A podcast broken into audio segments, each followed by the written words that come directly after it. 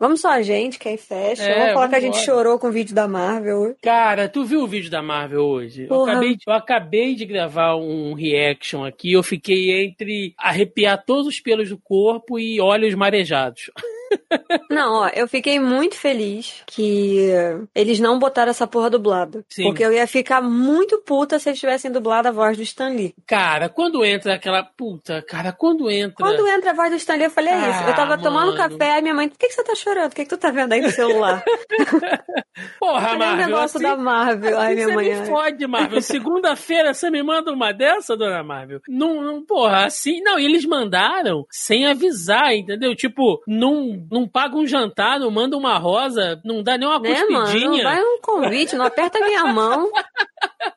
Já chega chegando, porra. Que Pô, já isso? chega com os dois pés na porta. Porra.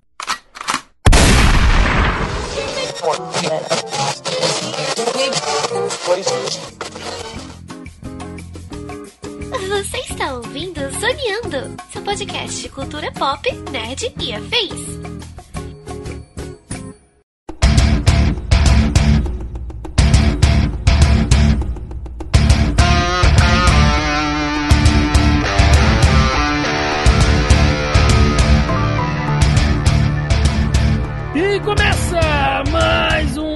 Zoneando Podcast, o seu podcast sobre cultura pop nerd e afins, meus amigos. E aqui, host neste programa, aquele que não passa pano pra terrorista supremacista, mesmo se tiver embalado em causa humanitária, estou eu, Thiago Almeida. Juntamente comigo ela, que anda tão preguiçosa que inventou seu próprio diminutivo de nome de série, que lembra até chip de Facebook de casal, Melissa Andrade. Cara, eu já cansei de falar que Melissa rima com preguiça. eu não sei qual é a surpresa de vocês em relação à minha preguiça. Confiram mas vou lá. falar que Fallbuck super ficou bonitinho. Deixa meu chip, ué. Confiram lá que a Melissa agora vai fazer live na Twitch dormindo. Ela é dessa que vai começar a fazer live dormindo. Ó, vou falar que isso dá view, hein? A SMR.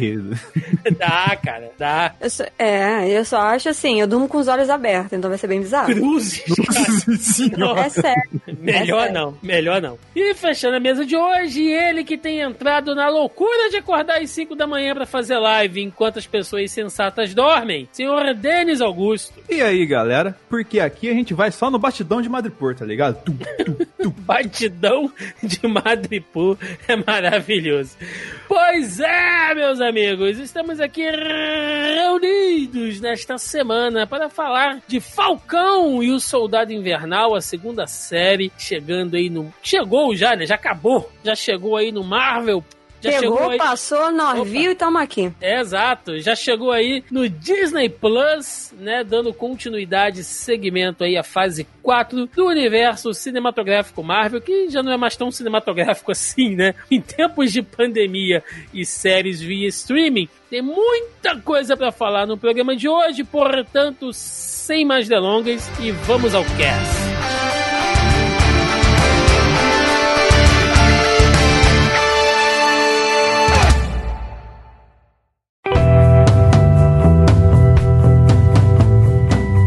Gente, Falcão e Soldado Invernal, né? Temos aqui um pequeno roteirinho que nós vamos seguir, porque é uma série com muitas camadas. Essa série é, é a verdadeira cebola, que você vai tirando camada por camada e algumas te fazem chorar, assim, né? De alguma maneira. Mas tem muita coisa pra falar, então a gente vai tentar focar nos personagens principais e seus arcos e em alguns momentos chaves da série, porque no final, essa é uma daquelas séries que a história começa de um jeito e ela dá uma volta, cara, e termina de outro, assim, totalmente diferente. Assim como foi com WandaVision, talvez porque nenhuma dessas séries, a princípio, terá uma segunda temporada, né? Então elas têm que começar e terminar nelas mesmas. Tem que ser um arco inteiro, assim, começo, meio e fim. Mas essa já é especulado segunda temporada já, né? E, e- e- mediante o resultado que ela obteve. Mas o filme, cara, não sei se é pra agora. Nem a série, então não faz sentido É, eles anunciarem uma segunda temporada sem um planejamento todo inteiro Dif- na frente. Dificilmente, dificilmente. Assim, é lógico que a fórmula da dupla funcionou muito, mas dificilmente a gente terá uma segunda segunda temporada antes dessa fase 4 acabar. E a gente tá gravando esse podcast no dia que a Marvel, né, liberou aí um vídeo super emocionante, comemorativo aí a seus mais. E estraçalhou nossos corações. Porra, arrebentou com, arrebentou com nós aqui e. Eu já, já tava deu... tomando café como?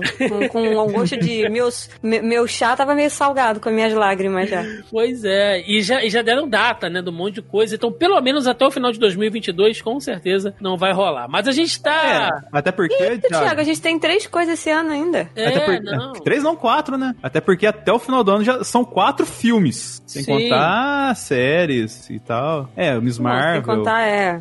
Eu tava jogando dinheiro na tela e pois nada é, acontecia. Gente. Então, assim, tem muita coisa. eu não sei, não, porque eu acho que o último, eu tô chutando, obviamente. Como sempre, a gente adora cagar regra aqui nesse. Além de sermos todos vermes, a gente adora cagar regra, né, no podcast. Mas eu acho que o último. Eu acho que o último filme da fa... dessa fase, né? Que a gente teve aquela outra também que foi dividida em pedacinhos, que termina um pedaço no Vingadores, e aí tem a outra fase. Eu acho que vai terminar com o Quarteto Fantástico. Eu também acho por causa do lance do Kang também, né? É. É. Vamos ver. Mas aí a gente também já tá indo muito lá na frente. Calma. Não necessariamente. Estamos dentro é. do mesmo negócio ainda, né? Sim, sim. Mas sim, essa, é, essa fase 4 tá sendo muito semelhante com o que foi a fase 2, que é aquela fase ali de, de você plantar o território, né? É muita coisa que vai aparecer. Mas a gente vai poder falar disso mais pra frente. Vamos entrar diretamente na série aqui, Falcão e Soldado Invernal. Como a gente disse, é a segunda série, né, dessa, dessa fase 4. E uma coisa que eu já tava esperando logo de cara, e ouvi bastante, gostaria de ter visto mais, eu acho que eles poderiam ter aprofundado mais nesse ponto, mas uma das coisas que eu tava esperando é que essa seria uma série mostrando um mundo pós o blip, né? É, sem os Vingadores, sem Tony Stark, sem Capitão América, como é que as coisas estão, né? Como é que, que aquelas pessoas pessoas que voltaram estão se adaptando. A gente viu ali alguma coisa sobre isso sendo arranhada uh, em Homem-Aranha, né? Muito, muito por alto, sim. A gente viu também alguma coisa disso em WandaVision. Inclusive tem aquela cena lá do hospital que é sensacional, né? Mostrando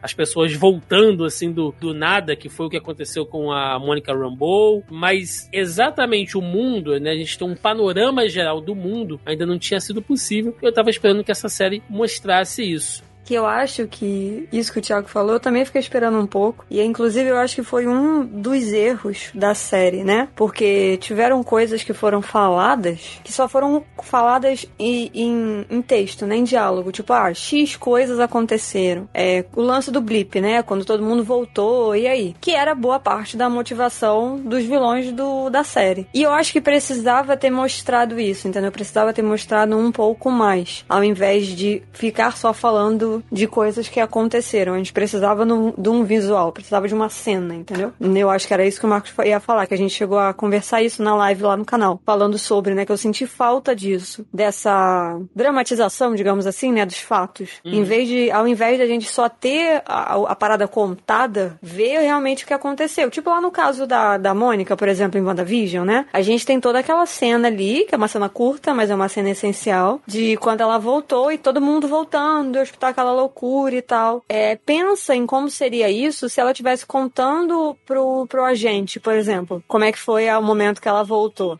Mas eu acho que em pouco disso eles tentaram trazer, assim, não tô passando pano pra esse, esse ponto, apesar que eu também achar que enquanto tiver que mostrar a consequência do blip, tem que mostrar aquela ceninha desvoltando. Mas que eles quiseram colocar uma questão mais ligada ao impacto. E aí vai uma parte que o Thiago comentou lá na primeira live do primeiro episódio, lá no analisador, e que não teve resposta, né, Thiago, de como que o Seno Wilson não tem dinheiro pra emprestar pra irmã Pô, dele, né, é, cara? Pois é. eu participei lá da live no canal do, do Denis, assim. Lógico, né, a gente faz piada, a gente faz chacota, mas é aquilo, cara. A série, é, é, ela começou, né, de uma maneira bacana. Assim, lógico que ela terminou muito melhor do que ela começou, né? Depois do terceiro, quarto episódio, aí ela pegou um ritmo, cara, aí foi locomotiva a todo vapor. Mas cara, a minha teoria é que o episódio 4, de tudo quanto é série, séries, não, seriados, tem um ponto de virada. Todo episódio 4, se vocês pararem pra pensar, todo episódio 4 de séries, né, é, tem um ponto de virada ali ou alguma um elemento chave do personagem principal que não tinha aparecido ainda, ou um personagem novo que vai chegar para mostrar um mistério, é sempre algum desenvolvimento que vai contribuir muito pra trama. Eu queria essa teoria com meu irmão há uns bons anos atrás, quando a gente começou a assistir Lost juntos, e desde então, a maioria, eu diria que, sei lá, 75% das vezes essa nossa teoria aí, ela bate bem certinho. É, eu tava conversando com o Denis, né, lá nessa, nessa live que a gente fez, que é surpreendente, assim, porque a gente tem uma noção de tempo, mais ou menos ali, que a série você passa seis meses, mais ou menos, após o retorno, né, após ali o, o, o final de Vingadores Ultimato, porque é mencionado que o Sam, ele tá prestando um serviço para os militares há seis meses, né, que tem aquela cena inicial dele voando ali entre os canyons e tal, que aliás é uma cena muito boa. Já começa com a cena super frenética. E eles dizem isso, né? Que o Sam tá seis meses fazendo esse, esse trabalho e tal. E aí depois ele vai até encontrar lá com a irmã dele. E aí, nessa passagem, né? Que tem toda aquela cena do barco e eles vão tentar pedir dinheiro lá no banco, emprestado, para poder reformar o barco e tudo mais. Assim, eu entendi o, o, o qual foi a intenção da série, né? Mostrar que, olha, é, olha, o mundo tá todo ferrado, né? De repente, bilhões de pessoas apareceram. Então você tem ali questões uh, de até para você alimentar, né, todo esse, esse povo, onde essas pessoas elas vão morar. Você praticamente quebra o sistema financeiro. Então eu entendi a lógica. Porém aí você pensa, né, tá um Falcão ali trabalhando seis meses, porra, não recebeu um salário, não ganhou um pix, né, e, cara? Thiago, não é que seis meses, tipo, não é seis meses, tipo, ah, ele tá fazendo, agiliz... treinando é, novos Falcões. Não, pô, ele tá seis meses é, vivendo com uma arma humana, voando. Pois é, cara. tipo. Caraca! E assim, tá, pode, vamos falar assim, outro, outro rolê também que eu fiquei com, é, confuso da parte, que, cara, será que todo o tempo que eles, antes do blip, eles eram vingadores, eles não ganhavam nenhum dinheiro com isso, tá ligado? Será que não tinha nenhum tipo de seguro e tal, assim? Na, é, eles, eles mencionam a questão, né? Eles, eles mencionam ali, tipo, ah, não tem mais o Tony Stark que paga as contas e tal. Mas, tipo, mesmo assim as pessoas têm que comer, cara. Elas têm vida fora dos Vingadores, sabe? Deveria receber alguma coisa ali. Enfim, eu entendi a lógica, porém achei meio forçado isso aí. Mas logo depois, cara, isso não faz diferença nenhuma, assim. E é legal a gente ver essa coisa tanto do, do status, né, após Vingadores Ultimato, do Falcão e do Buck, né, do Sam e do Buck, porque o Sam, ele foi, né, prestar esse serviço para as Forças Armadas e tal, e ele sentiu o peso. Sentiu, né? Galvão, sentiu o peso ali de você receber aquela responsa que é o escudo das mãos do Steve, né? Que é o Steve deixando ali aquele legado com ele. Apesar do Steve Rogers no final de Vingadores Ultimato não ter falado para ele, ah, você tem que ser o novo Capitão América, é, eu tô te passando aqui essa responsa e tal. Ele não falou nada, mas só você entregar o escudo já é um peso, né? Literalmente já é um peso. Cara, eu acho que eu entendi o que que qual foi a, a escolha do Senna ali naquele momento, né? De entregar o escudo e tal. Que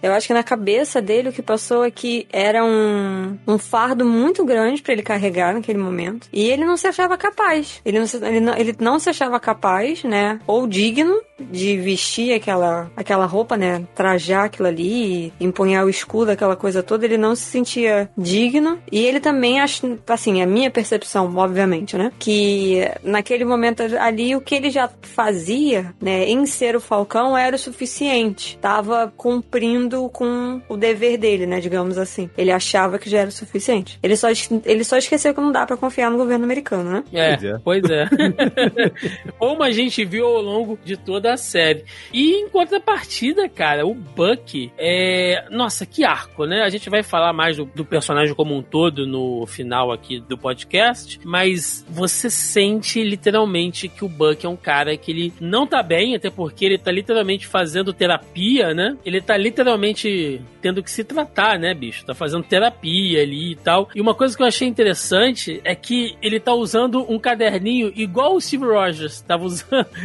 que a gente vê aquele caderninho de coisas, né? Que ele tem que ver, assistir, uh, que ele andava. E o Buck tá usando um desse, porque se a gente pensar bem, vamos lá, né? O Buck surge ali em Capitão América 2, Soldado Invernal. Termina o filme, ele anda um tempo sumido, meio que se escondendo. A gente vai ver ele lá em Capitão América 3, Guerra Civil, né? E aí tem todo aquele embrólio, toda aquela loucura, e depois daquilo ele vai ser refugiado em Wakanda. Então o cara não teve assim, desde que ele conseguiu se, se liberar, né? Desde que ele conseguiu uh, se ver solto lá do projeto do Soldado Invernal, o cara não teve uma vida, bicho. Ele não, não conseguiu fazer nada, assim, né? Então ele tava realmente muito sequelado, um monte de coisa. Aquele tempo lá em Wakanda, a gente sabe que foi muito bom para ele colocar a, a, a a mente branco. dele, né? É, aquela fase Literalmente a cabeça branco. no lugar, né? É, a cabeça e o braço, né? É.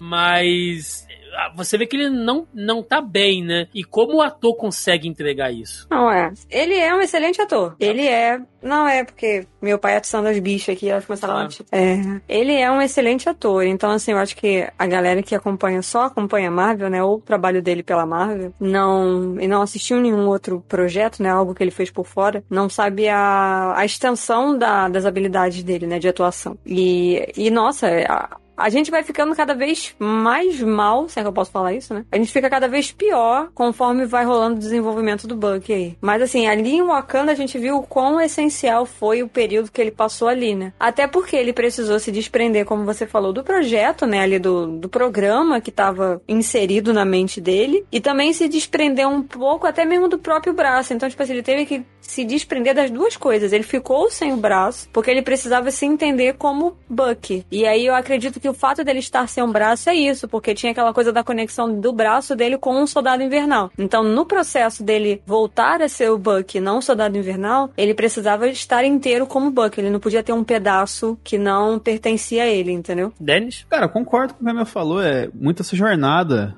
dele. A gente, até quando eu comentei lá no analisador, lá na, no último episódio, falei que um ponto negativo, não o Buck, mas sim a jornada do Buck, é, foi o que me destacou, se fosse para falar alguma coisa negativa da série, mas não, mas não como um grande problema, assim, mas é por conta que a, a série ela ficou muito mais, quando ia falar do Buck, em falar dessa jornada de retomada dele, tá ligado? Você não tem uma exploração, entre aspas, da glória do Buck na série, assim, mas eu acho que isso foi meio que proposital, para ser explorado em outro momento dentro do, da MCU, tá ligado? E porque, cara, a série inteira é, é bem pesada pro Buck. Tudo que acontece com ele, assim, é tudo ligado ao aprendizado dele, assim, o, o, momento que ele, entre aspas, vai ter uma carta na manga lá, ele quase se queima com as do Armilagem. Então, para ele, foi uma. Assim, foi talvez a última volta que ele precisava dar pra se reintegrar à sociedade, assim. E é bom vê-lo também, né? Tanto ele quanto o Sam, longe da sombra do Steve. Porque Sim. o Steve fazia muito esse era uma ponte, né? Entre é, os dois, assim. Então é muito bom isso, porque a gente não teve isso nos filmes. Eu entendo que não tinha tempo, que não era o momento, enfim, todos esses poréns aí que alguém vai apontar, né? Em, em algum pedaço, mas é bom, tipo, entender isso de é, essa importância, assim, da, dos dois fora da sombra do Steve, né? não que fosse uma coisa proposital, que o que mais a gente vê nessa série, é, o que mais a gente faz, na real, assistindo a série, é enaltecer o Steve Rogers, né? Enquanto pessoa, caráter, esse, tudo, né? O personagem, obviamente, né? Dentro desse universo é, de essa... série cinema. E até essa questão, Mel, tem uma parte legal que você compara com WandaVision, que é o seguinte, seguinte: WandaVision a gente tem os estágios do luto da Wanda lidando com visão. Que foi quando ela voltou, logo quando ela voltou, ela assimilando tudo que aconteceu com ela. No Falcão Soldado Invernal, a gente tem só a fase de aceitação praticamente. Só a fase do do, Sti, do, do Buck e do Sam aceitando o mundo sem Capitão América e como que seria esse legado, tá ligado? Eles já passaram pelas fases do luto porque eles foram preparados pelo próprio Steve, talvez, até no final de Ultimato, nessas fases do luto. Então, assim, a gente tem uma, uma história muito mais voltada a saber lidar com o legado do Steve do que uma história de como o Steve faz falta. E isso ajuda bastante eles a desenvolver os personagens na série. Bom, e a gente também tem a introdução de dois grupos que vão ditar o tom de toda a série, né? Que é o CRG e os apátridas. Eu não quero fazer nesse momento, agora, eu não quero fazer nenhum julgamento de valor aqui uh, sobre a causa, sobre os méritos. Eu quero mais a gente tentar entender o que são, né, essa agência que é o Conselho de Repatriação Global, né, o, o CRG, e os apátridas. Por quê? É meio que o que aconteceu em WandaVision, quando a gente foi apresentado pra espada, né, ou pra Sword, enfim. Você entende o que os caras é, é, quer, ou, ou melhor, você sabe que é uma organização, você é, é dito, né, qual é a intenção deles, mas você não sabe exatamente como aquilo funciona, sabe? Você não consegue entender se você não tem aquele grau de entendimento como foi com a Shield, por exemplo. Em alguns momentos isso me pareceu um pouco confuso. E aí o que eu entendi, né, é que ele é um conselho formado por pessoas de diversas nações, uma espécie de, de, de ONU ali, que trabalha justamente o quê? Com essa galera que voltou, né, lá do pós-blip. Tipo, onde você vai encaixar? Seria mais uma OTAN do que uma ONU, eu acho. É, é porque, talvez, assim, eu tô dizendo ONU no sentido de que ela tem uma, uma influência muito mais global, né? E uhum. não só a nível militar. Você tem ali, desde questões econômicas, né? Eles, eles citam ali em algum momento, fala sobre uh, um, um auxílio, um financiamento, até ver onde essas pessoas vão morar, cara. Porque, vale lembrar, de novo, né? O Thanos, ele é um um efeito da natureza, assim, ele é um desastre, ele é um cataclisma que retira as pessoas da existência, retira metade das pessoas do mundo da existência, literalmente, por seis anos, e depois essas pessoas são jogadas de novo ali, uh, sabe? Então. Literalmente aí, jogado, né? Pois é, entendeu? E aí, como é que tá esse, esse mundo depois, né? E essas pessoas que ficaram aqui, será que há espaço para todo mundo? Eu não tô falando de espaço físico, eu tô falando assim, realmente um espaço dentro da sociedade, porque teoricamente são bilhões de pessoas que voltam desempregadas, sem casa, né? Às vezes sem ter um membro da, sei lá, da própria família vivo, né? De repente, que a, a, aconteceu muita coisa em seis anos. O... Então... Não é no Homem-Aranha que tem o, o professor do Peter lá que a, a mulher dele aproveitou o blip para fugir com a amante?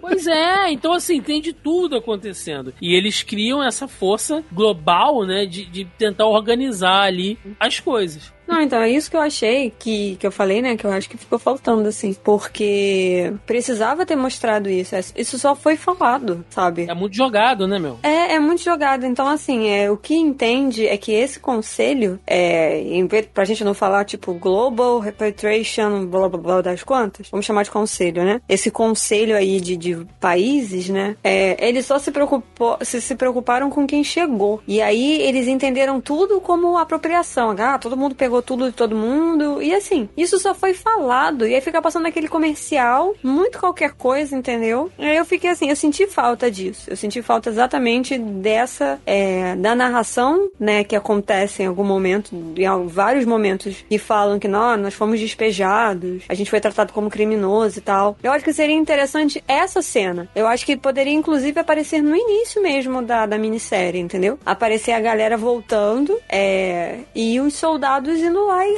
arrancando a galera. Sabe, ó, não, aqui é a casa do fulano, tu tá ocupando a casa dele, tu não mora aqui. Eu acho que deveria realmente aparecer isso, ficou faltando. E uma coisa que, que eu vou voltar eu, nisso depois. Só, só no time, eu acho que eles tentaram, assim, não tô falando que eles fizeram corretamente, mas eles tentaram fazer isso tentando tirar um pouquinho o estigma fantasioso. Essa série foi pouco fantasiosa no, no que tange ao que a gente tá acostumado com Marvel. Então acho que eles não quiseram colocar isso para deixar a coisa mais terrestre possível. E acaba mas isso não seria fantasioso, um Denis. É, não sim, era pra mo então, mostrar sim. as pessoas. Sim, eu tô era falando, mostrar tô falando que eu acho que foi a, a ideia que do... tiveram. Não, sim, mas era pra mostrar, mostrar a ação do exército, entendeu? Não falo que deveria mostrar as pessoas voltando igual aconteceu em WandaVision, né? Que você vê a pessoa, tipo, deixando de ser pó e, e voltando ali a, ao corpinho, né? A carne e osso ali. Mas mostrar a ação do exército, entendeu? Mas eu acho que isso acontece, é, e eu mais pra frente eu vou falar isso, mas eu só vou falar isso agora pra depois eu mesmo puxar esse gancho.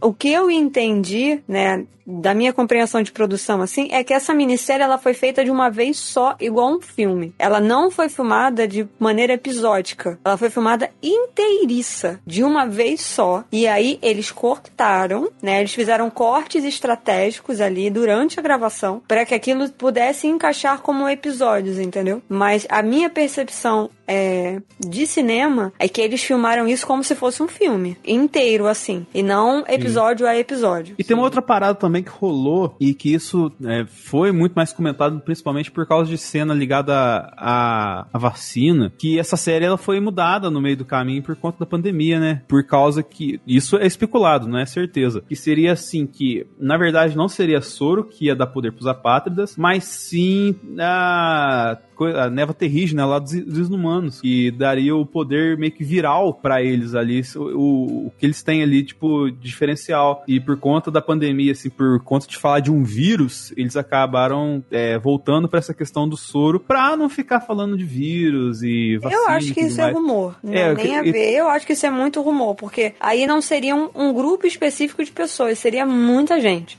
É. Porque Sim, a, a, a um névoa. horrível também, né? Fazer Sim, por isso mesmo, por isso que eles teriam mudado. Não, e eles time, já fizeram que... isso, eles já fizeram isso em Agents of Shield, já teve isso. Eles não iam. Já teve uma série do Inumanos que não deu certo. Então eu acho realmente que isso é só mutreta da galera. E tem essas teorias loucas, né? É, Vídeo teve, Mephisto teve o Jabá, em né? WandaVision. O, então... o Jabá lá, eles reativaram a conta dos Inumanos no Twitter só pra fazer. só pra divulgar o trailer, né? Do, da série.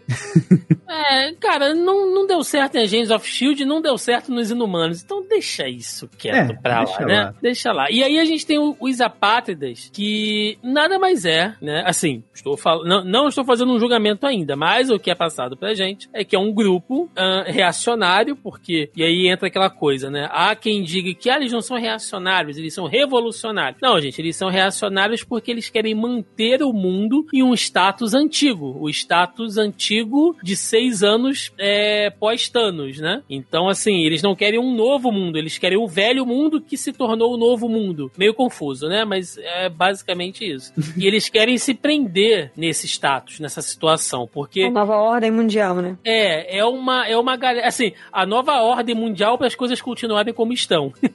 e por isso que eles são meio reacionários. Que é uma galera que quer viver no mundo ali meio que sem fronteiras, né? Eles têm aquela coisa de um povo, um mundo. E aí você pode entender isso de diversas maneiras, entendeu? Desde o cara que, por exemplo, sei lá, ele era um, um refugiado da, da Síria, vai, dando um exemplo aqui drástico. O cara era um refugiado da Síria que não conseguia uh, se adequar em lugar nenhum, vivia numa zona de conflito, nenhum país queria receber ele, e aí de repente acontece o Thanos, e aí, ironicamente, a vida dele fica melhor agora do que antes. E aí, quando essas pessoas voltam, ele vai ter que voltar para onde ele estava? Ele vai ter que continuar voltando para uma zona de pseudo-conflito? Zona de então, guerra. Pois é, então, e aí? Né? Então tem toda essa galera que, de novo, assim como o CRG ficou jogado, porque o que motiva essas pessoas exatamente? Né? Eu dei um exemplo aqui, mas podem existir vários. Então a gente não sabe muito bem. Mas o que a gente sabe é que os apátridas, efetivamente, é, é um grupo pequeno que age de maneira muito coordenada, é, usando de redes sociais, internet. Bem Watch claro, Dogs, né, Thiago? Bem Watch Dogs, assim, bem uma crítica a, aos grupos atuais, né, políticos atuais que, que, que, se movimentam, que se organizam pela internet mesmo, pela,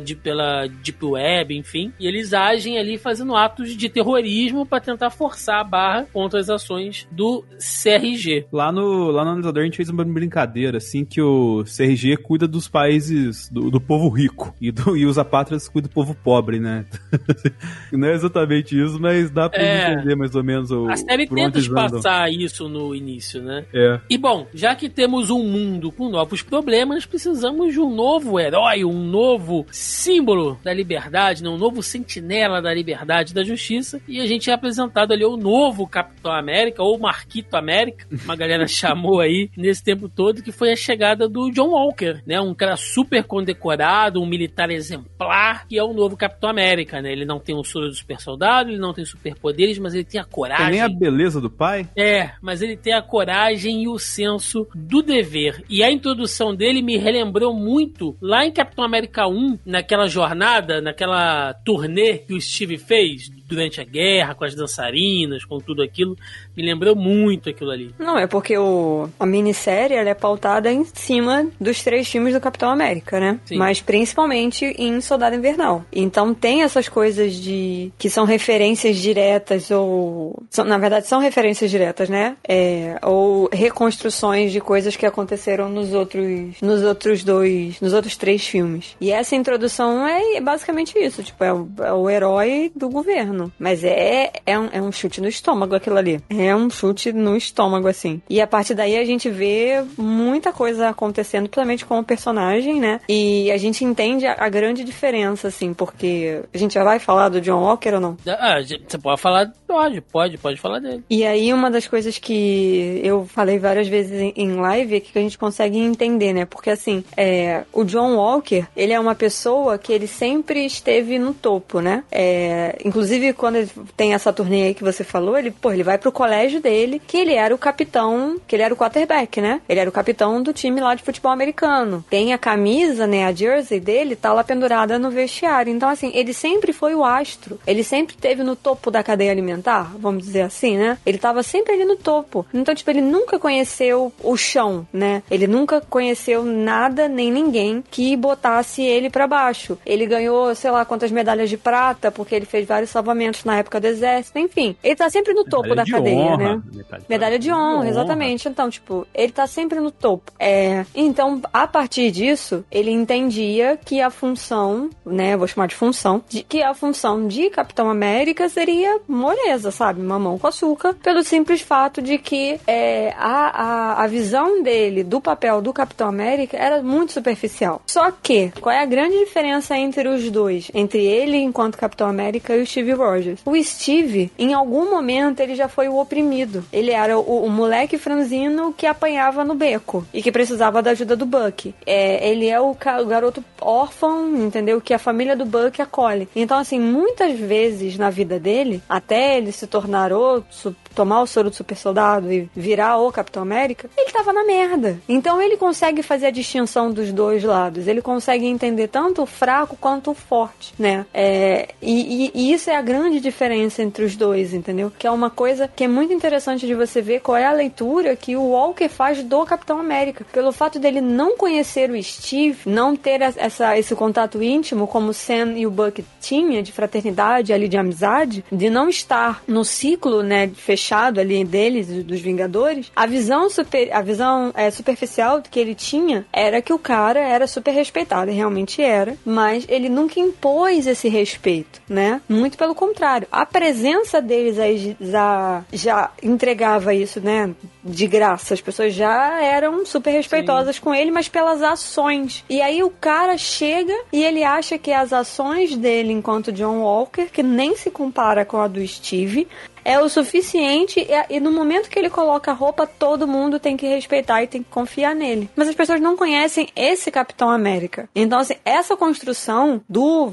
do antagonista, né? É, do John Walker antagonista, ficou super bem elaborada. Tipo, era muito bom você não gostar dele, mas ele tava se empenhando muito pra isso. E essa confusão mental dele era, era nítida. Nas conversas que ele tem com o Lemar, né? Com o amigo dele lá, isso fica nítido, tipo, as coisas que eles conversam. E aí você vê também a diferença. é, eu não gosto nem fazer essa comparação, porque eu não gosto específico, mas a amizade entre o Sam e o Steve era uma coisa mútua de eu te ajudo, você me ajuda. Já a amizade do Lemar com o Walker era uma coisa do Lemar levantar o Walker. Tipo, eu vou te colocar no topo. Mas não tinha essa coisa do Walker colocar o outro no topo. O outro era sempre o segundo, o que vinha depois, o cara que ficava na sombra. E você vê isso nítido do cara o tempo inteiro. Não, você é foda, você é o melhor Capitão América, você é não sei o que, tipo fã, entendeu? Não era amigo, ele era fã do cara. Tem muita diferença. Eu posso ficar horas aqui falando desse negócio, eu não vou, entendeu? Acho que eu já deixei o meu, a, a minha visão aí da coisa. Uma coisa que eu acho doido, cara, é que assim, a gente tem uma visão da Isso não fala só de. Isso é uma história bem contada, não gera essa visão. De que assim, a gente sabe todo o rolê do Steve, todo, todas as atitudes que o Steve tomaria, tudo que ele influenciou sem o Buck, é de acompanhar ao, ao longo dos 10 anos do MCU. Só que a gente às vezes perde um pouco a noção de que um cara como o Walker nunca teve essa parada, né? Quem tem é a gente que é fã, que assiste a, a, his- história desenvolver e acontecer e os dramas da galera, assim. Então é, é tipo assim, é muito, é muito doido a gente começar a pensar nisso, porque é uma parada muito jogada, assim, se for olhar pro, na, entre aspas, na realidade dos fatos do, do que aconteceu ali, por causa que o, qualquer herói novo que surja, que não tem o background ali do, de ter uma superação, assim como teve todos os Vingadores que a gente viu ao longo de 10 anos, ele vai ser capenga. E, tipo, o, outro exemplo nesse ponto é a Carly, né? Ela é, ela é capenga demais na hora de construir essa questão, mas a gente vai explorar ela daqui a pouco. E é por causa disso, cara. Eles não têm a vivência, eles não têm toda essa história. É a cartilha do super-herói, tá ligado? Eles não têm isso. A gente sabe a cartilha de corte salteado, mas eles nunca vão, nunca tiveram acesso a essa cartilha. É, eu, eu, eu, vou inclusive dar um pequeno salto aqui, né? A gente ainda vai falar mais do, do Walker mais pra frente, mas só para não, não, perder esse gancho do que o Denis e a Mel citaram, é, se a gente for olhar, a coisa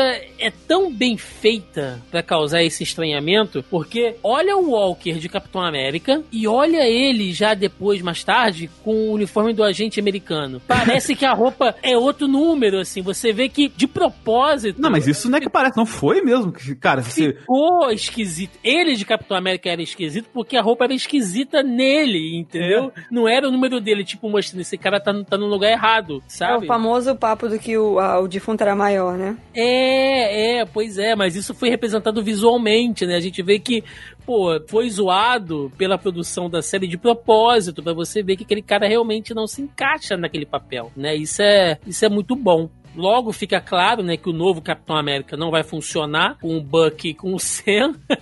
e aí cada um deles resolve lidar ali, é, seguir o rastro dos apátridas, né, de alguma maneira, né, separadamente. Cada um ali resolve é, investigar. E a gente vê que começa a, a rolar o negócio do sonho do super soldado, né, que os apátridas, alguns deles ali estão apresentando sinais, né, de que são super soldados, tem mais força, tem mais agilidade, tem aquela cena de luta lá em cima dos caminhões, né? Que os três levam uma, uma surra, né? Tanto o Sam, como o Buck, como o próprio Walker, que chega depois lá, os três levam um pau dos apátridas. E aí sobra pra, pra quem, né? Sobra pro Zemo.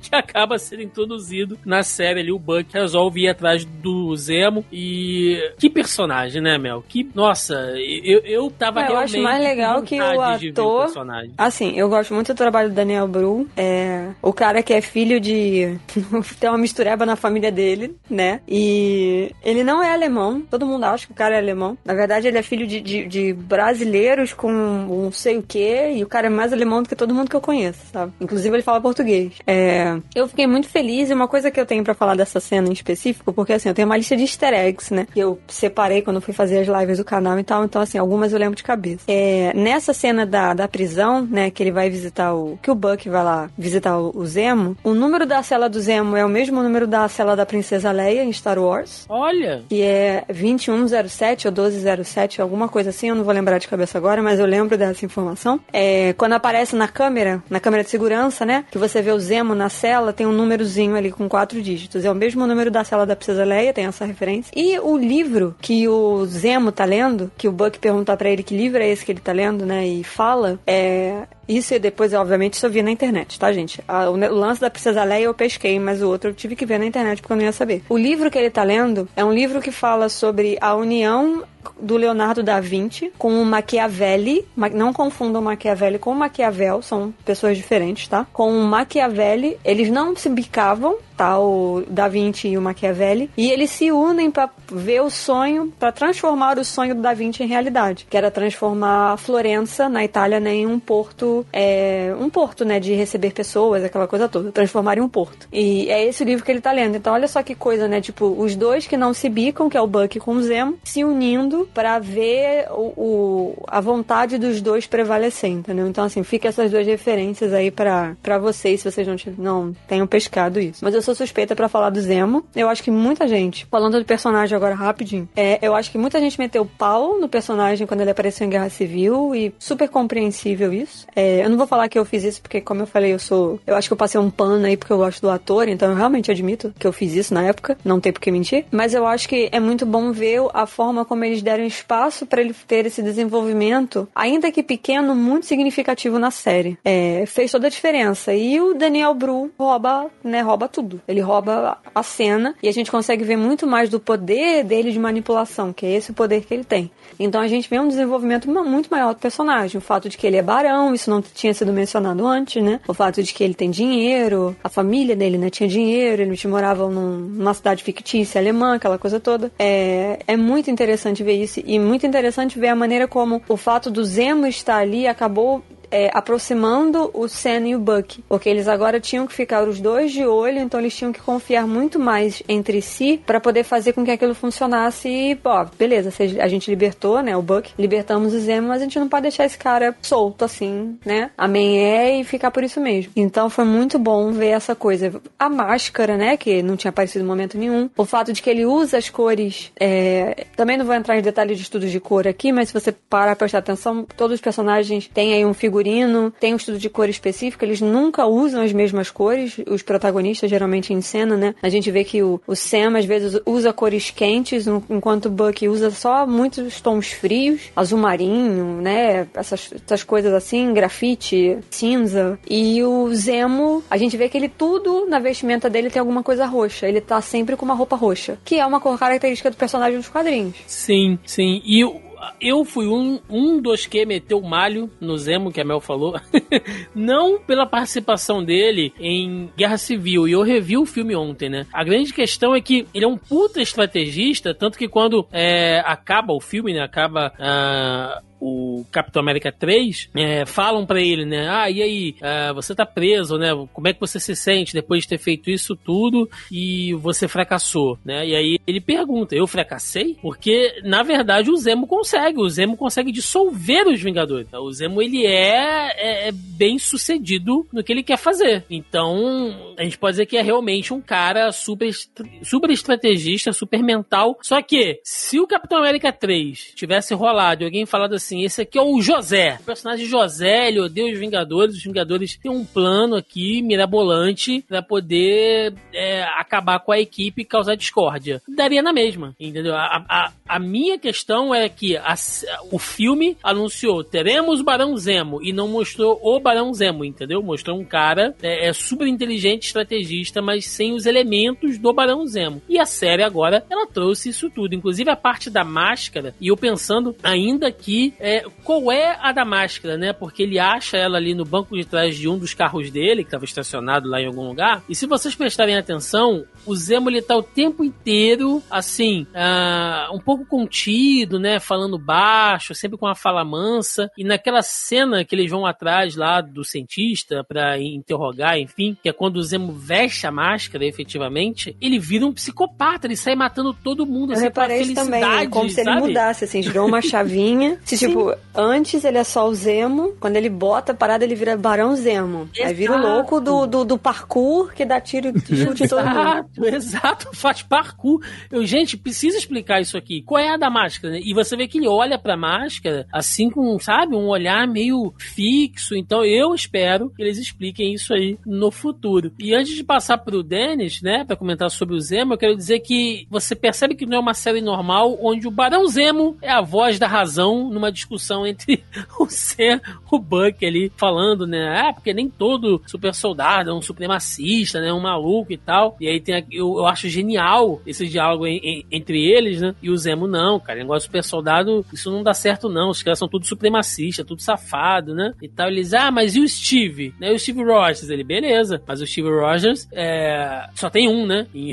e aí? E aí o Sam e o Buck ficam com cara de cu, assim, porque é uma coisa que geralmente acontece Messi é uma, é uma coisa que geralmente acontece em discussões políticas do mundo real, né? Você tá falando alguma coisa de um grupo específico e alguém saca a carta de ah, mas e o fulano? Como se fulano não fosse uma exceção à regra, né? Tipo, gente, não é assim que as coisas funcionam. Cara, do Zema, assim, o contexto guerra civil dele só, só joga a favor do Daniel Bru, cara, porque, como você falou, se fosse o, o Joãozinho, uma boa ideia de, de dividir nos Vingadores, daria na mesma. Só que o Daniel Bru Ele consegue, do pouco que ele aparece, não aparece tanto assim, jogar lá o, a personalidade de um cara Sim. que pode ser visto como ameaça, assim. E isso é muito da hora, isso corrobora muito com ele. E tem um. Inclusive, foi até um problema que eu, entre aspas, detectei mais cedo. A gente tava num grupo privado aí discutindo questão de. Por causa que hoje, nos anúncios da Marvel, né, eles mudaram o título de Capitão Marvel 2 pra The Marvels. E, na verdade, se fosse fazer a tradução instantânea agora, seria a, a, o filme chama As Marvel. E, e, teve gente que não curtiu muito isso, né? E, e, tipo assim,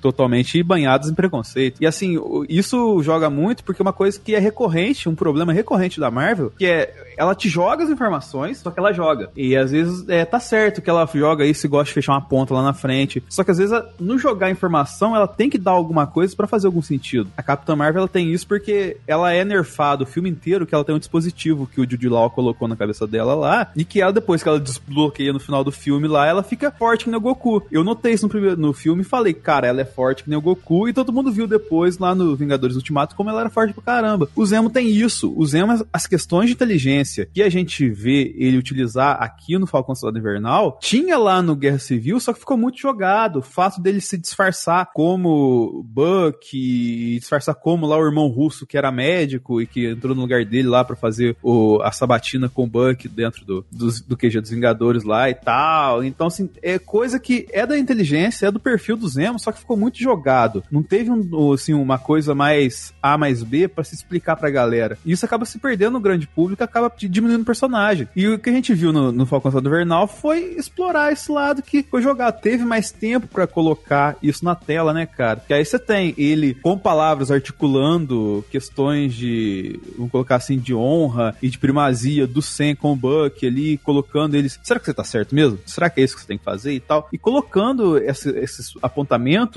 de, vamos colocar assim, o vilão que é a voz da razão, como o Diago disse, que é o poder dele de verdade, que é a inteligência e a articulação entre as pessoas, né, cara? Assim, é, entre aqueles que ele está interessado. E isso é muito legal e ainda bem que tivemos na série um modo de explorar de forma satisfatória isso. É, e ele é tão enigmático que as próprias, assim, as motivações do Zemo a gente sabe quais são, né? Ele é um cara que ele não quer, ele tomou como missão de vida que ele vai ser contra qualquer tipo de programa de aperfeiçoamento, de super soldado e tudo mais. ele é o Billy Butcher, né? É, né? É, maldito supers, né? É. Mas, cara, inclusive tem uma hora que ele tem a oportunidade de fugir, a gente vai falar daqui a pouco, e ele vai para um lugar onde ele sabia que todo mundo podia encontrar ele. Então, na verdade, ele nem fugiu. Assim, né? Você vê que ele tá realmente ajudando o Buck e o Sam, uh, porque ele entende que vai uh, ser bom pros objetivos dele, sabe? Que, que vilão, cara. Que vilão. Não, vai, foi o que eu falei. Tem o lance lá do livro, né? Da, uhum. Desse. Como é que é o nome disso? Não é promessa, esqueci a palavra agora. Acordo. Desse acordo deles. E, e ele fala, né? Tipo, ele não chega a fugir. Ele, tem um momento que ele pergunta aquele lance que eles pedem, que ele volta lá para aquele apartamento dele. E outras coisas também que são intrínsecas ao personagem, né? Quando eles vão descobrir, quando eles vão investigar um pouco mais sobre o pessoal ali dos apátridas, né? Onde eles estão naquele assentamento. E, uh, e aí ele puxa os. O, o, eu, fiquei, eu fiquei triste naquela, naquele pedaço, né? Que ele abre o armário, ele pega e fala ah, esses aqui eram os doces preferidos do meu filho. Então, assim, a todo momento, ele tá botando. Ele tá deixando claro que a motivação. A, qual é a motivação dele, né? Tipo, ó, eu tô aqui, mas é por conta da minha família, né? Por conta da minha esposa, por conta do meu filho. Porque vocês fizeram isso, né? E, e tem um lance que ele pergunta, ele vira e fala assim: ah, vocês estão aí, vocês querem o bem de todo mundo, vocês já foram lá em Sokovia? No monumento lá? Depois que vocês fizeram aquela algazarra toda com o Ultron? E aí eles não falam nada, ele fala: é, vocês não foram lá, né? É verdade, é verdade. Inclusive, a cena do doce, cara. Passagem É, do Turkish Delight, é. Mano, Irresistível. não sei, eu tava vendo em inglês, eu sei que eles chamam de Turkish Delight, eu sabia É, que era uma coisa turco. turca. Assim, manjar turco manjar nada turco. mais é do que uma espécie de bala de goma vegana. É, cara, só que é sensacional porque o Zemo, ao mesmo tempo que ele é um baita filho da puta, ele consegue ser o vilão que usa docinho pra seduzir criança, cara, pra tirar informação, assim. É Nada, mano, ele é o Vares. Ele é, o Vares. Cara, é maravilhoso, é maravilhoso. Porque E, assim, enquanto os outros dois lá estão brigando com os adultos, ele vai e ele se, se vangloria da inocência da criança. Porque assim, em momento nenhum ele faz mal às crianças, né? Ele senta. faz até bem, pô. Que isso, um Exatamente, doce ele é senta, aí ele coloca os doces, ele espera as crianças chegarem até ele, ele chama uma menina, aí a menina vem, aí as outras crianças vêm e tal. Então, assim, é, ele é o vilão, mas ao mesmo tempo ele sabe exatamente. Por isso que eu não chamo ele de vilão. Ele tem um Porque código, na minha né? Ele Exatamente, código. era isso que eu ia falar. Ele tem, uma, ele tem uma moralidade muito marcada. Então, assim, ele só faz o mal a pessoas que, na hum, dentro dos princípios dele, merecem pagar por coisas que fizeram. As crianças em momento nenhum entram nessa jogada. Ou até outras pessoas ali em volta também, né? Outros adultos e tal. Então, assim, ele tem. A, a bússola moral dele é muito certinha dentro do. dentro dos princípios que ele entende como são os princípios ideais Sim. e tradicionais e tal, né? Então, assim, essa cena é muito. Todo esse diálogo, né? É muito. É muito bom, assim, ele com as crianças ali. E ele dá vários indícios e tal, né? Tem um lance do. Quando ele fala esse negócio, né? Que ele fala. É, assim que eles entram, eu acho interessante que ele vira pro Buck e pergunta assim: Você, ah, você foi seguido, né? Quando ele vai pegar essa cena pouco antes dele conversar ali falando sobre supremacistas e tal, antes dele pegar o doce, né? É, ele vira e fala assim: Você foi seguido? Aí o Buck fala assim: Não, eu saberia se a gente estivesse sendo seguido e tal. Ele mentiu, que eles estavam sendo seguidos, ele sentiu isso, né? Ele sacou que tinha o pessoal da,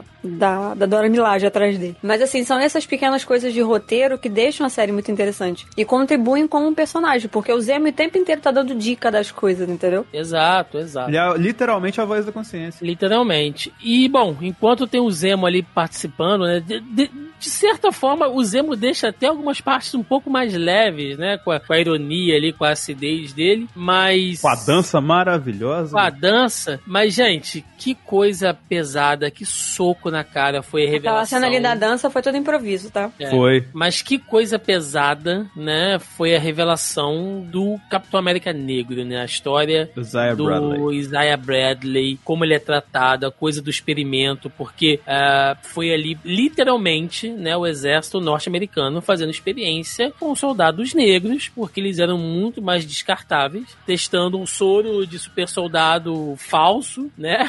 Feito ali 200 de- cobaias. em, em 400 cobaias. Né? Era, era, um, era um pelotão de 400 soldados negros, onde sobreviveram cinco. E o Isaiah é um deles. E o Isaiah é um deles, e quando ele tenta salvar lá o, o restante lá dos amigos dele, né, lá dos companheiros dele, o exército simplesmente prende ele, cara. E começa a fazer Considera teste aquilo traição nele. e ele fica preso durante 30 anos. Pois é, Tem um e quadrinho que conta essa história, eu esqueci o É, agora. é, Capitão América azul, verde. Não, azul, branco e vermelho, se eu não me engano. É, mas não saiu aqui, aparentemente. Todo essa, to- toda essa cena, ela é muito emblemática. E ela rendeu algumas, alguns debates interessantes que eu acho que a gente não levantou aqui ainda, mas obviamente a gente vai levantar isso em algum momento. É como que, é, o Denis até falou isso, né, que tá muito mais pé no chão a série. Então todo esse momento que eles estão ali lá em Maryland, né, que eles vão, que o Buck leva o Sam para conhecer o Isaiah, né, porque o Buck já conhecia, é, todo aquele momento ali, né, aquela, aquela,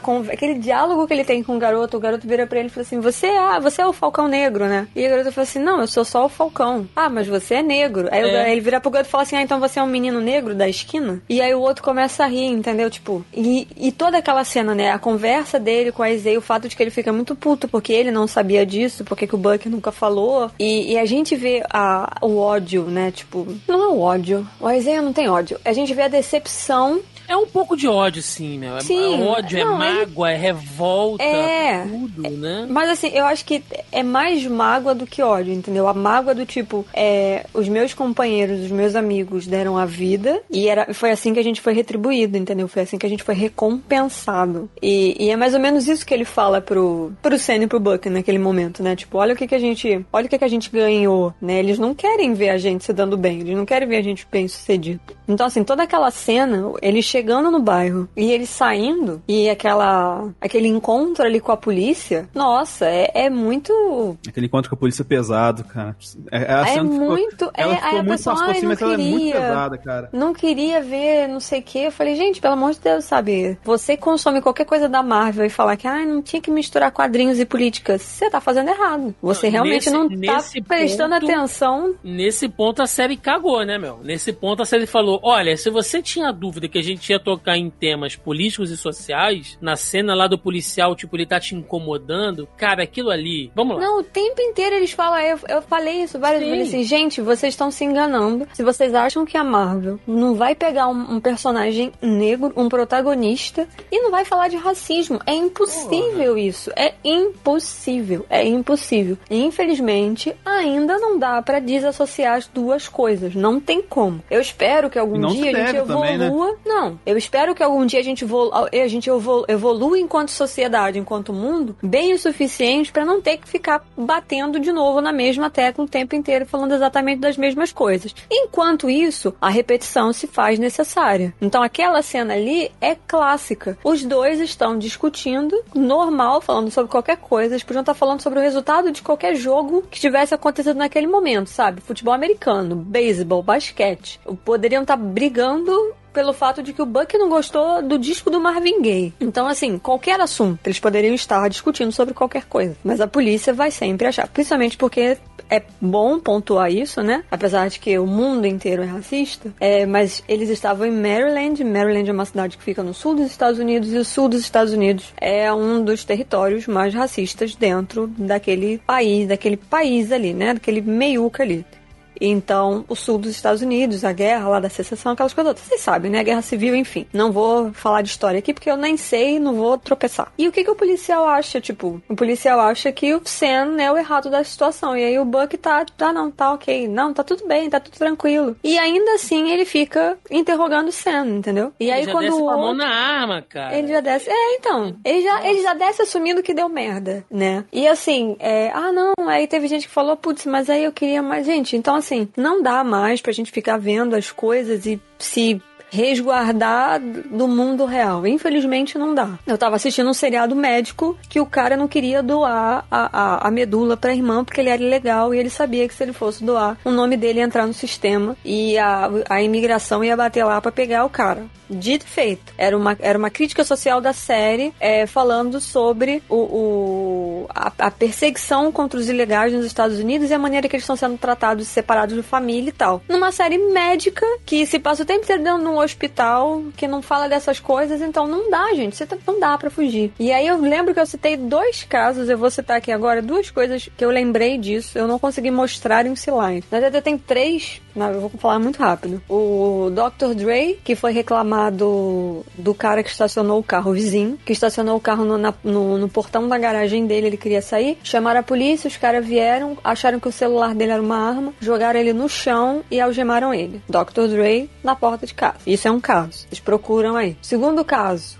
O agente do FBI, que estava do lado de fora do bar fumando, foi abordado por policiais. O cara tirou o distintivo do bolso dele depois de muito tempo, soltou o cara e pediu mil perdões. Aparentemente, Homens negros não podem ser agentes do FBI. Tomou no cu. Terceiro caso, também tudo aconteceu no passado. O estilista negro, acho que é da Givenchy, se eu não me engano, ele foi na loja para retirar peças da marca que ele trabalha e ele foi interpelado pelos policiais que acharam que ele tinha roubado a parada do lugar que ele trabalha. Depois de muito tempo, ele ah, que era. Então, assim, como que a série não vai falar sobre isso? Não tem como, gente. Não, não dá. Tipo, não dá. Não tem como. Cara, a gente tá falando disso, é, e é esse- eu tenho certeza pro ouvinte do, do Zona E como um todo, compreende lá o Zona em Quarentena, os programas que a gente faz aqui no Zoneano e tudo mais, o, o Thiago no canal e também as lives da, da Mel, são um pessoal que, tipo, entenderam essa entrelinha da série, entenderam a proposta disso. E isso vai muito de encontro, cara, com uma coisa que eu sempre falo lá na- no analisador dessa fase 4 da Marvel, que assim, ela vai se dividir em seguir a,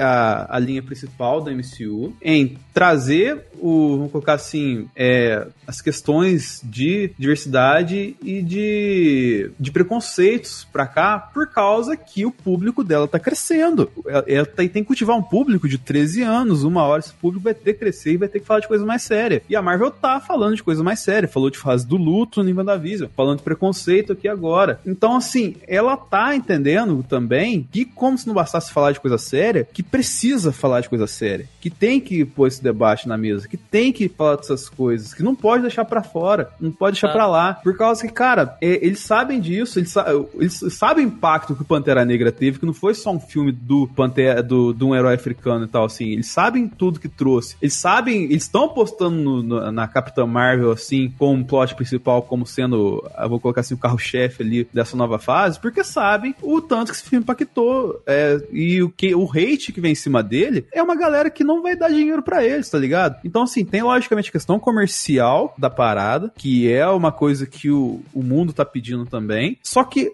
o debate que a série traz é muito pertinente. Eu falo isso porque eu fiz a série inteira lá no analisador com o Assir do meu lado. O Assir que é um cara que, tipo assim, ele não tem muita feição pela Marvel, mas ele não perdia nenhum episódio de Falcão Soldado Invernal por causa que cada episódio é um debate diferente, cara. É, tem isso, tem todo o rolê do Azaia, tá ligado? Então, cara, a gente precisa colocar isso na mesa e discutir toda vez, cara, porque a gente fala, ah, mas eu, eu tô ouvindo isso aqui, eu entendi, pô, não precisa discutir, não tem que discutir, cara, porque a gente acha, e o Thiago tá cansado de saber disso toda semana no Zona de Quarentena, a gente acha que a galera sabe e entende do mesmo jeito que a gente tá entendendo, mas a realidade é muito diferente né, cara? A gente tem que pôr na mesa porque cada vez que a gente põe na mesa, a gente traz assunto à tona. E quanto mais a gente repete o assunto, quanto mais a gente baixa na tecla, quanto mais a gente discute sobre essas coisas, mais ela entra na cabeça das pessoas. E, e por isso que Falcão Soldado Invernal, elas faz muito mais necessária do que uma simples peça do MCU, tá ligado? Ela traz um legado, traz um debate que a gente precisa colocar na mesa e discutir com vocês. Exatamente. E bom, a gente pode seguir aqui ainda nessa pegada de fatos bem marcantes, né? A gente teve todo aquele episódio lá de Madripoor que quando Madripoor foi citado. Nossa, cara, que, que show de referências, assim. Já veio logo na minha cabeça a imagem do Wolverine caolho. Galera de quadrinhos aí que pegou essa fase do Wolverine vai lembrar disso. Espero que eles aproveitem, né? Agora que Madripoor foi introduzida no MCU, espero que eles aproveitem muito mais sobre isso. Dá pra usar até o Shang-Chi nessa pegada,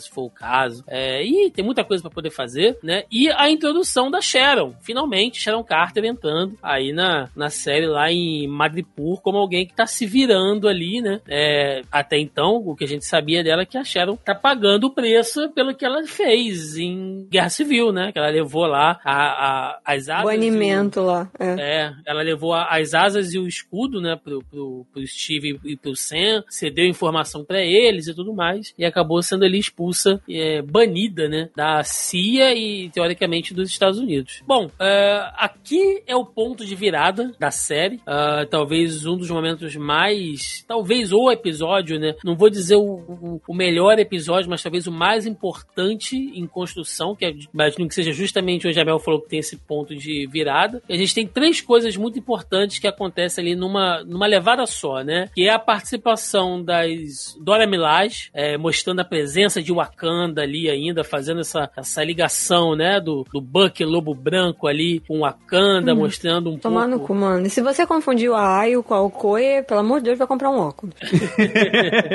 Mostrando ali ainda é, é, como foi aquela recuperação dele, né? Mesmo que a cena muito, muito rápida, mas é, mostra como é que foi a coisa ali, talvez um, um ponto muito mais é, espiritual mesmo, né? Dele tentar se reconectar ali em, em Wakanda. Tivemos aquele diálogo, cara, que diálogo fantástico do Sam com a Carly, dele jogando, literalmente mostrando pra ela assim: olha, você tá agindo como uma terrorista supremacista. Eu entendo o que você quer. Eu, eu, eu entendo a sua causa, mas o que você tá fazendo. Mas o meio é, não é esse. Tá errado, minha filha. E aí ela fala: Não, mas é assim mesmo. E quem fizer o contrário de mim, eu mato. Aí o Sam só olha pra cara dela, tipo.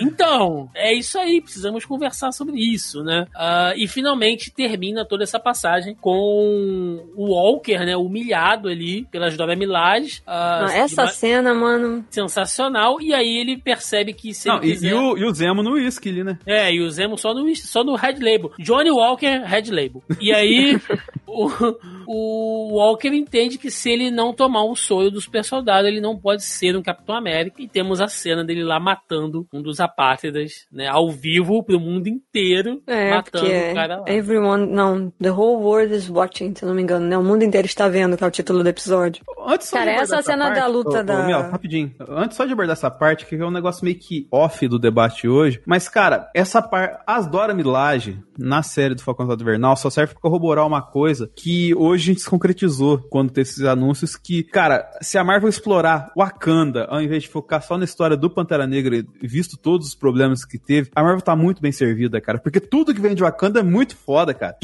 Este, tipo assim, toda a postura estética e, tipo assim, que, que envolveu as Dora Milaje nessa série ficou maravilhoso, cara. Então, assim, dá Deu pra uma presença muito... marcante, né? Sim, dá pra explorar uma coisa muito legal com essa galera sem ficar focando só na história do Pantera Negra, que vai ser difícil você lidar com isso. Então, lida com o entorno, cara, vai ficar muito mais legal. Sim, porque a presença das Dora Milaje ali, eu vi gente falando, ai, botaram ali só pra ter a cena de lutinha. Não, bicho, faz ah, a conexão. Cu, se fosse só por isso.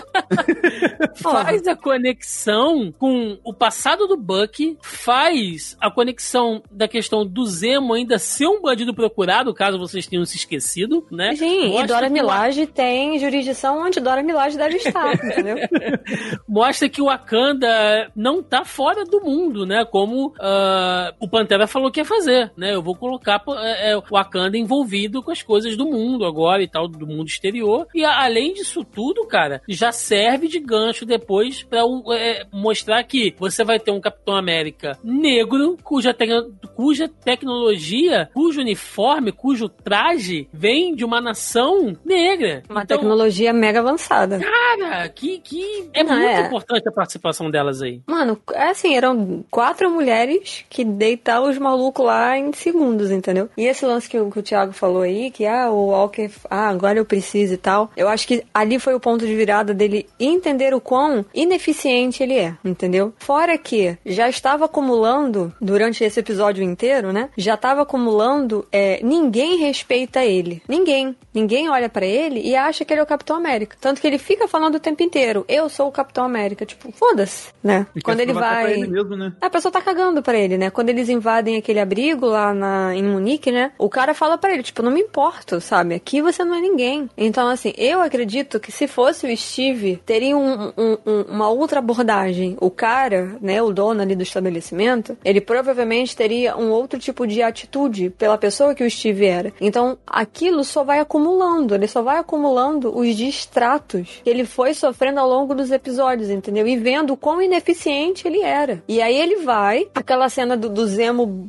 fazendo mágica e se livrando do algema, né? E ele acha a Carly antes de todo mundo. A princípio a gente fica assim, porra, será que ele vai pegar o soro? Mas não, a gente falou que a bússola moral do cara é muito certinha, então ele não iria fazer algo que ele tava indo contra aquele tempo todo. Mas aí o Walker pega, entendeu? E isso leva a uma conversa que é referência ao filme do Capitão América 1, que é uma, que é uma conversa que o, o Eskin, né, que é o Stanley Tucci, que ele tem com o Steve, que ele vira pro Steve e fala. O Steve fala assim, ah, mas o que, que vai acontecer ser tipo, eu não vou mudar muito. Ele fala isso, mais ou menos, né? É, e aí o Eskin vira para ele e fala assim: não, ele só vai enaltecer o que você tem, que você já tem dentro de si. Então, tipo, basicamente, se você for uma pessoa boa, você vai ficar melhor, né? Se você for uma pessoa ruim, isso vai enaltecer a sua maldade. E aí ele fala um outro negócio, que ele vira e fala assim: um homem que conheceu o poder a vida inteira, ele nunca vai respeitar o poder né? Porque ele conhece o poder a vida inteira. E isso se encaixa muito na filosofia e na vida do Walker, né? Ele conheceu o poder a vida inteira. Agora ele tá conhecendo o outro lado e ele não tá gostando, porque ele nunca esteve desse outro lado. Ele nunca foi desrespeitado, ele nunca foi desobedecido. Ninguém nunca desobedeceu a ele. E aí essa necessidade do, do, do soro, né? O que que acontece? Enaltece o que ele tem dentro dele. Ele é uma pessoa ruim. Ele é uma pessoa inescrupulosa, entendeu? Ele não tem. Tanto que ele suja de sangue pela primeira vez na história o escudo do Capitão América. América, que nunca se sujou de sangue. Ele faz isso. E uma cena que foi usada de thumbnail de diversos youtubers aí safados oh. que usaram ah, eu essa tenho cena. um aí, problema cara. com essa cena, que tem um erro na cena. Hum. Se vocês repetirem, da primeira porrada que ele dá e a segunda, tem um jogo de câmera ali que ele já tinha machucado o cara, já tinha sangue. Mas aí tem um corte na cena que ele dá mais um golpe que não mostra o sangue, mas já tinha antes, entendeu? Então tem um erro de continuidade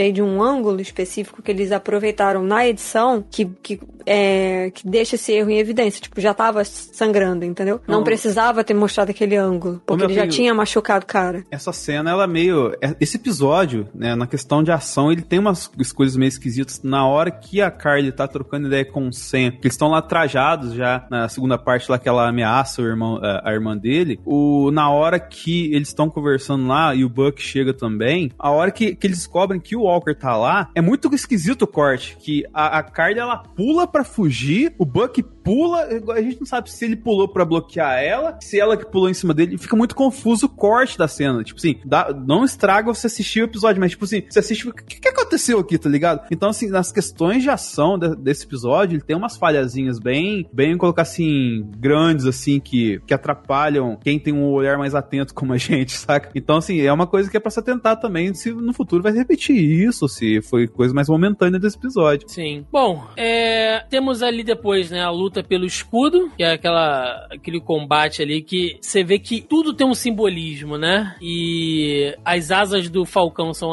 arrancadas pelo Capitão América falso, tipo, você não vai ser mais o Falcão a partir daqui, né? O Buck sozinho não consegue é, enfrentar ali o, o Walker, e pra arrancar o escudo você tem que quebrar o braço dele, cara. Tipo, a gente vai arrancar isso de você na marra, sabe? É, é bem... É uma cena que remete àquela cena do Thanos, né? Todo mundo segurando o Thanos ali e o, e o Peter, Sim. né? O Homem-Aranha tentando puxar a manopla. Mesmo braço, da... É, tentando puxar a manopla do. Assim, várias referências, né? Tem essa aí Uhum. também. E aí a gente tem a cena do julgamento do Walker, né? Quando ele vai ser julgado ali por tudo que ele fez. E aí, assim, falando um pouco do personagem, agora que eu eu esperei até esse, esse momento específico pra poder falar mais sobre ele, é... eu não tinha tido essa percepção que a Mel trouxe, né? Do, do, do Walker sempre ter sido ali o cara, né? O homem branco de sucesso, o quarterback. E a gente sabe que isso, dentro da cultura norte-americana, é muito importante, né? O cara que é o popular da escola, o capitão do time de futebol, o rei do baile, e aí ele tem mais portas abertas para a vida dele, né? Ah, eu não tinha levado isso em consideração, acho que a Mel fez um apontamento é, é, muito bom em relação a isso,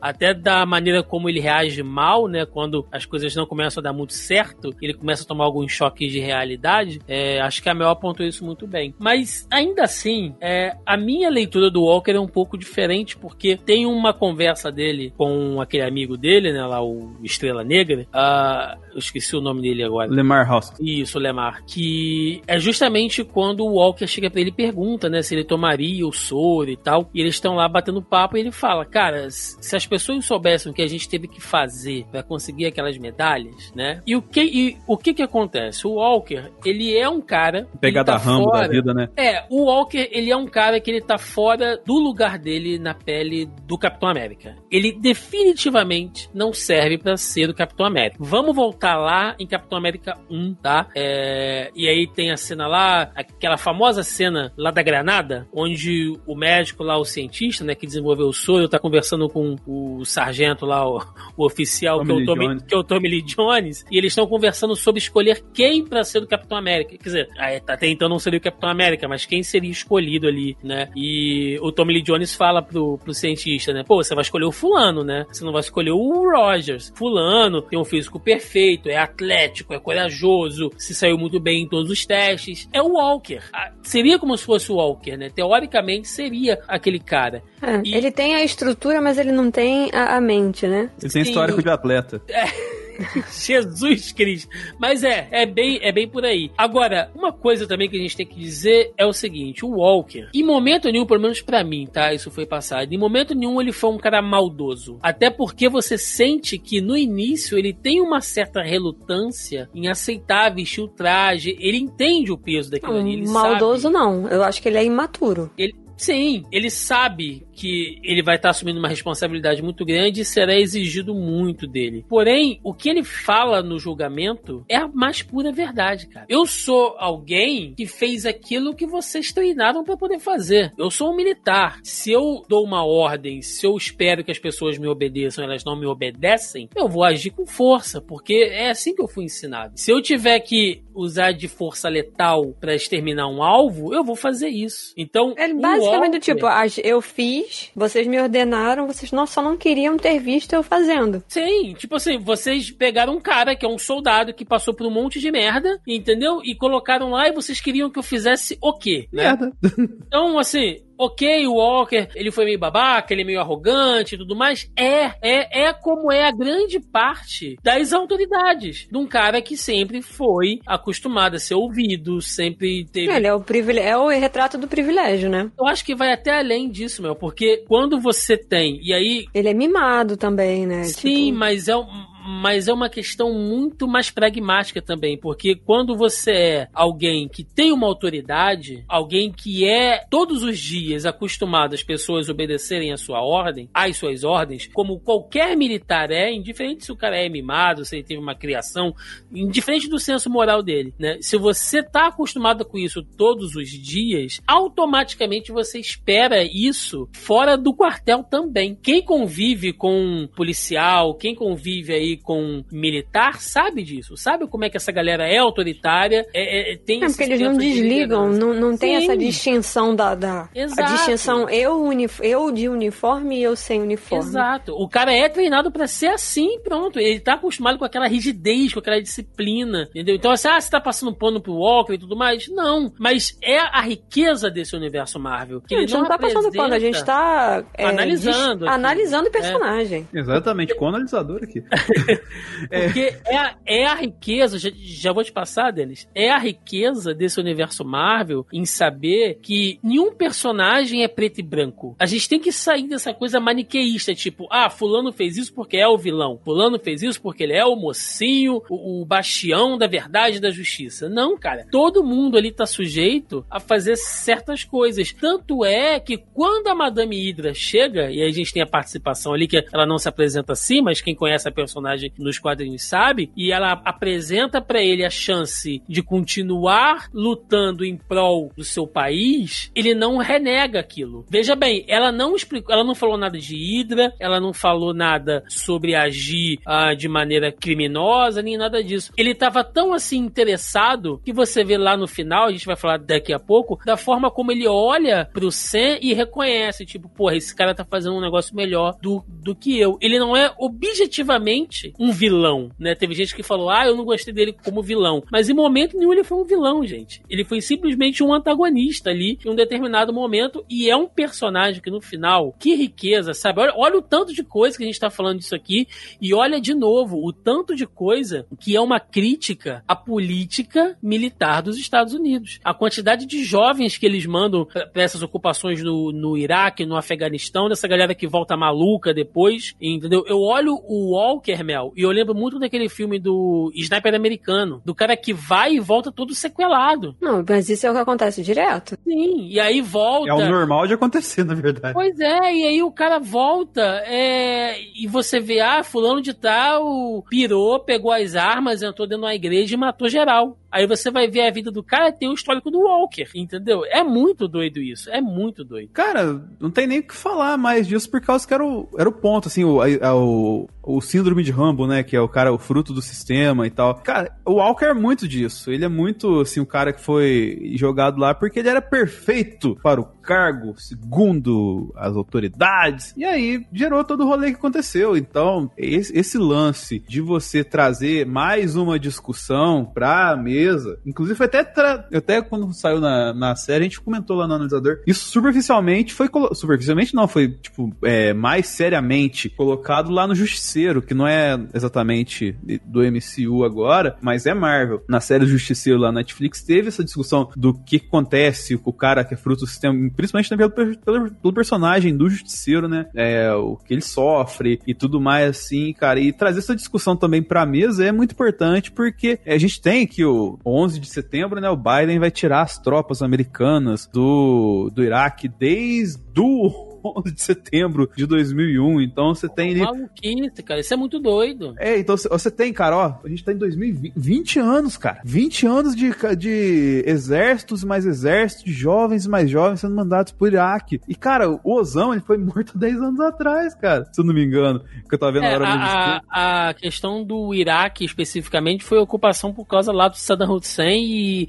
a ameaça Sim. das armas químicas que nunca foram encontradas, Exatamente. mas é o interesse por petróleo que todo mundo sabe, né? É, Mas- então, tipo assim, é todo um histórico, tá ligado? E que envolve ali. Que, cara, é uma parada que tá no nosso dia a dia, tá ligado? E que a tendência no mundo onde os super-heróis seriam ouvidos é não acontecer isso, né? Mas acontece. Mas, Thiago, antes de passar a palavra pra você de novo, é a, quem, a Madame Hydra que você falou é a, a Julia Louis Dreyfus, né? A Valentina. E você entendeu por que, que o produtor falou que ela seria um bom personagem pra contracenar com o Thor? Hum. Por causa que ela faz Seinfeld. E Seinfeld é comédia. Ah, não. É, Felipe, fica um abraço aí pra você, que essa. Não. Sim, não fui eu Não, que disse. fala foi- até, fala até um pouco mais, assim. A galera ficou meio confusa da, do- da, da Dreyfus aparecer, né? É, até porque ela é realmente de comédia e tal, então o pessoal, o pessoal estranhou. É, eu ia falar que o pessoal. pan- Eu ia misturar as palavras, mas enfim. Usada por causa da, da pandemia. Na real, ela iria aparecer. No filme No da Viúva Negra. Negra, que viria antes, entendeu? O filme Sim. da Viúva Negra viria antes de, de do Fallback, né, da série, da minissérie. E aí, como as coisas tiveram que mudar, né, ou seja, a minissérie veio antes, aí apa- parece que a personagem ficou jogada ali, mas ela não ficou. É porque eles fazem tudo casado, então assim, as coisas já tinham sido filmadas e feitas pensando nessa ordem de lançamento, mas não deu por conta da pandemia. E aí a- ficou nessa, ficou só aquele pedaço ali e tal, mas dizem os rumores de que ela volta, né? Tipo, obviamente a Marvel, nem a Marvel e nem a Julia, a Julia Louis Dreyfus ia aceitar uma porra de um contrato por uma aparição. É, então, eu- provável que ela vá aparecer mais vezes na, no universo aí. O pessoal tá até falando do é. Thunderbolts, né? Isso, a especulação sobre os Thunderbolts, que ela seria o Nick Fury às avessas ali, pra, É. pra juntar a galera meio esqui... Fazer um esquadrão suicida, Thiago, na Marvel. Ah.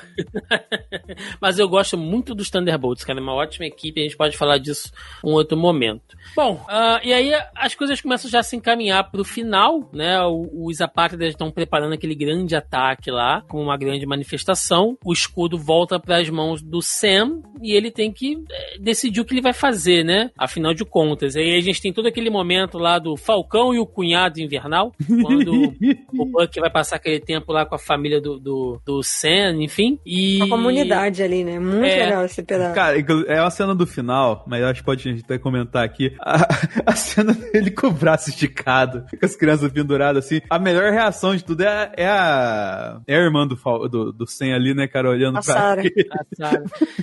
E, a- e eu aí, não sei se tem mais uma coisa que eu, que eu reparei também, é que assim, isso aparece no primeiro episódio, né? Quando o Sam tá lá no, no restaurante com o Yogi, né? Com o senhorzinho lá, é, e que ele tá com a luva, ele não tira a luva em momento nenhum, né? Ele não se sente confortável. E a gente já vê o como ele, o quão confortável ele se sente inserido ali na comunidade onde tem os amigos, né? E, e a família do Sam ali, que ele já. Ele não só tirou a luva, mas ele também tira o casaco. Então, tipo, ele já tá confortável inserido naquele meio ali, naquelas pessoas, pra mostrar que ele tem um braço mecânico. E é muito, muito interessante essa virada, assim, porque quando ele aparece lá a primeira vez, ele tá de luva e casaco, né? Mas ele se sente tão confortável naquele ambiente que ele consegue tirar uma coisa que ele esconde, né? Que é o braço, né? Que é o braço mecânico e tal. Sim. Mas eu ainda acho que ele vai flertar mais com a japonesinha do que com a irmã do Sen, cara. E assim, não, não só isso que a Mel falou, mas você sente exatamente como essa parte é importante, né? Eu vi algumas pessoas reclamando que ah, a série ficou muito lenta ali no final, mas gente, é muito importante porque você vem cadenciado, num, sabe, numa, numa sucessão de coisas. De não só luta. isso, de novo, você tem que pensar na minissérie como um filme. E isso geralmente acontece em filme. Você acabou de sair de uma luta, você desce um pouco. Sim, você, Você dá uma um um é, você dá uma sossegada ali. Sim. Mas pra fechar o arco dos dois personagens, toda essa passagem é muito importante porque você vê o Buck realmente tendo um contato social que ele nunca teve desde Soldado Invernal, né? Por mais que ele tenha convivido aquele tempo lá em Wakanda, ele era um cara estrangeiro lá, né? Ele tava passando por um momento de reabilitação. E aqui ele teve contato com crianças, com pessoas normais, cara, do dia a dia, assim, né? E aí você chega lá naquela passagem onde ele finalmente, depois de não sei quantos anos, consegue dormir numa cama. Ele acorda e dá um sorriso, assim. Você vê o Buck sorrir pela primeira vez. Sofá. É, mas. Vai enfim, devagar. Ele saiu do chão, foi pro sofá. Já, já é alguma coisa. Porra, é, é bastante coisa, não gente. É? Em contrapartida, o Sam tá se reconectando com as raízes dele. Por quê? O escudo volta pra mão dele, né? O legado volta para ele, literalmente volta pra mão dele, e ele tem que se, que se reconectar da onde ele veio, com as raízes dele, né? E aí ele vai conversar com o Azaia de novo e o Azaia manda a verdade na cara dele. Tipo, Ninguém nunca, quer te ver com essa roupa. Nunca Vai. vão aceitar um, um, um Capitão América, Capitão América negro que não tem os olhos azuis e o cabelo loiro e todo negro que se preze jamais que iria querer passar por isso, iria querer vestir isso. Isso é muito forte, cara, porque você vê no Azaia ali, logicamente, de novo, né, toda aquela mágoa que ele sente, e um choque de realidade, bicho, porque é isso que a sociedade como um todo passa. E aí o, o Sam tem que escolher, tipo, não, eu vou ser o novo Capitão América, não porque o Steve me deu o escudo, não porque o Bucky tá me pressionando, não porque o Azaia me desafiou, mas por mim. Eu tô escolhendo isso. Eu tô escolhendo meu caminho. Ninguém tá me pressionando. Ah, ele levou um tempo para ele chegar lá, né? Tipo, sim, pra ele realmente sim. entender. Porque ele precisava entender o que, que é a representação. Porque, assim, o que eu, a minha leitura, né? Era que ele é, associava muito a, aquela, a roupa, né? Ao manto, o legado e tal, ao Steve. Mas aí depois que tudo que aconteceu com o Walker e tal, ele começou a entender a importância que aquilo tem para o povo americano e especialmente, principalmente, para os negros americanos. Então era uma espécie, assim, de reparação, vamos botar aí, né, entre aspas. É, e o fato de que ele se sentia preparado agora, depois que ele passou por esse processo todo de entendimento, né, de qual era o lugar dele agora, e essa espécie de é, evolução né, de Falcão para Capitão América, ele, ele primeiro tinha que entender qual era o lugar dele nessa bagaça. E é isso que a gente vem acompanhando a minissérie inteira. Quando ele finalmente consegue compreender qual é o lugar dele na, naquela luta, qual é o que, que ele tem que desempenhar, qual é o papel dele, ele se sente apto a ter o escudo, a reaver o escudo. E, e voltando aqui na, na, na Julia, né, na, na Valentina, ela, ela fala um negócio muito interessante, do tipo, eles não podem te cobrar o escudo. O escudo não é do governo. Tipo, não foi produzido, então eles não podem querer a posse de uma coisa que não pertence a eles. Exato. Mas o que é basicamente o que eles fazem, né, a maioria dos governos aí, fazem com os artefatos históricos e essas coisas estão no museu, se vocês não sabem. Aquela cena em Wakanda não é de sacanagem não, tá, gente? Sim, Killmonger, aquela parte do é. Killmonger lá, é. Fazendo justiça, entre aspas, no, no museu. É, você acha que isso aqui tá aqui como, né? É. E aí a gente chega no último episódio, uh, que teve todo aquele suspense para saber o visual, né, do Sen e tal, que já foi como tudo é, né? Ah, tava spoiler, do boneco. É, pela fábrica de brinquedo. é, Funko e Mattel, puta que pariu, né, deles? Adoram dar... Hasbro, né, acho que... é uma desgraça pra dar spoiler, mas enfim. A gente vê o visual lá do Sen e eu não vou pontuar, né, coisas específicas. Assim, ou, ou, melhor, eu vou pontuar coisas específicas. Eu não vou repassar o último episódio aqui. Não, eu tenho tá uma grande. crítica a fazer. Hum. Mas é curta, eu prometo. Sim. É, eu acho que o último episódio, ele é muito fraco em comparação aos outros. E aí, só pra não fazer essa crítica vazia, do tipo, deixar isso por, por isso mesmo, eu acho que o, o último episódio teria um peso de desfecho muito maior. Ele teve um peso, sim, muito importante. Mas ele teria um peso muito maior se eles tivessem invertido as coisas. Se no final do quinto episódio termina daquele jeito mesmo, com o Sam recebendo a roupa, mas o treinamento dele ficasse no início do sexto episódio. É, Eu uma... acho que para mim, dentro do, do de ritmo, ficaria muito melhor, porque a gente teria aquela coisa de ansiedade, né, de animação ali, de excitação, para ver ele concluir o treinamento e vestir a roupa, ao passo que o pessoal dos apátridas estão lá organizando todo o ataque ao conselho e tal. Então, assim, eu acho que é, em termos de ritmo, de dinamismo, eu acredito que o episódio ficaria um pouco mais animado do que foi, entendeu? Uma, uma das minhas críticas a esse último episódio, antes de tudo, gente, cena noturna, a gente sabe que escuro é para esconder efeito especial, né? E ali verba. Teve, é, e ali teve um monte de cena de combate aéreo e tudo mais. Eu achei que ficou confusa. Esteticamente, eu gostei. Eu achei bacana ali o Sam voando, e aí joga o escudo, o escudo volta e ele mostrando mostrando diversos novos poderes, né? Visão infravermelha, aquele drone dele agora com, com muito é, é, mais recursos, né? Escaneia as pessoas, Wing, né? é, o Red Wing vai lá, escaneia as pessoas, vê, puxa o currículo, né? Puxa o, o aquela, aquela rede social lá profissional, como é que é a... LinkedIn? É, vai lá, puxa o LinkedIn lá da pessoa pra saber se, se, se ele sabe pilotar helicóptero e tal. Sabe, aquela cena dele usando as asas, que são de vibrânio, né? Pra poder se proteger do helicóptero, que nem faz, nem tira ele do lugar, pra você ver como é que o negócio é forte. Enfim, né? É, é um, Não é só um... o negócio é forte, mas como ele treinou bem o suficiente, ele tem Sim. um domínio da estrutura toda, né? Assim, eu tenho, eu tenho só uma pequena crítica a esse uniforme, que eu achava que ele tinha que ser inteiro igual o do, do T'Challa, tá ligado? Precisa ter tecnologia de, de vibrânio no uniforme inteiro, pra ele absorver impacto e ainda usar força pra alguma outra coisa. É, Mas olha só, você tá querendo comparar tempo, o rei da nação com o maluco que pediu um favor. não dá, Vamos com calma, vamos com não calma. Não dá. Aquilo é. ali já tá bom para um senhor caralho, entendeu? Então, assim, não dá, você não tem como comparar o traje que eles fazem para proteger o rei, pra, né? Por isso que a parada ricocheteava e acumulava energia do cara que pediu um favor, entendeu? Tipo, o último favor antes de vocês fecharem as portas pra gente, me dá uma roupinha nova, sabe? É, é mas ele vai precisar.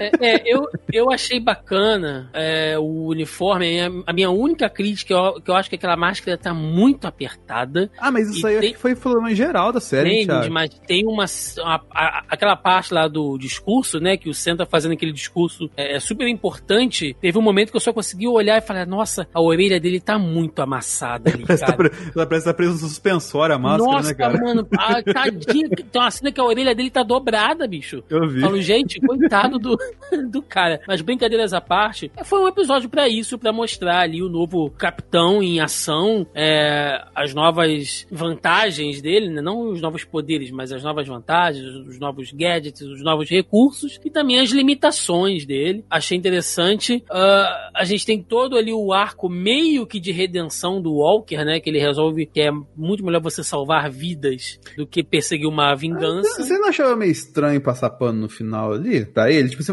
cola com a gente aqui, mesmo você tendo feito cagada tudo ali. Tipo, não, logicamente, porque... eles precisavam de soldados ali. Mas você não achou estranho mesmo assim? Não, cara, porque para mim o Walker é isso que eu falei anteriormente, entendeu? Ele tava seguindo um senso de dever ali, né, o tempo inteiro. E aí, quando ele se viu livre disso, sem precisar agir sob as ordens de outra pessoa, ele seguiu aquilo que ele achou melhor, entendeu? O senso moral dele, né? Por mais corrompido que fosse em alguns momentos, assim. Mas eu achei um, um, um episódio bacana. Eu não gostei que fosse de noite. Pô, você tem, cara, um novo Capitão América sendo apresentado, sabe? Acho que o Falcão tinha que ter chego voando, sabe? Naquele flare assim contra o sol, as asas abertas num, num céu azul. Porra, é o novo Capitão América, bicho. Mostra o cara aí, mano. Não faz uma cena no escuro, não. Confusa. Mas enfim, né? De qualquer maneira, acho que foi um episódio importante. E a gente tem ali aquele, é, aquela passagem final do discurso do Sam confrontando o, os líderes, né? Lá do CRG, que mostrando que você pode tratar a coisa de maneira muito mais, muito mais humanizada, né? Não sei se vocês querem comentar mais sobre esse último episódio aí antes da gente fechar.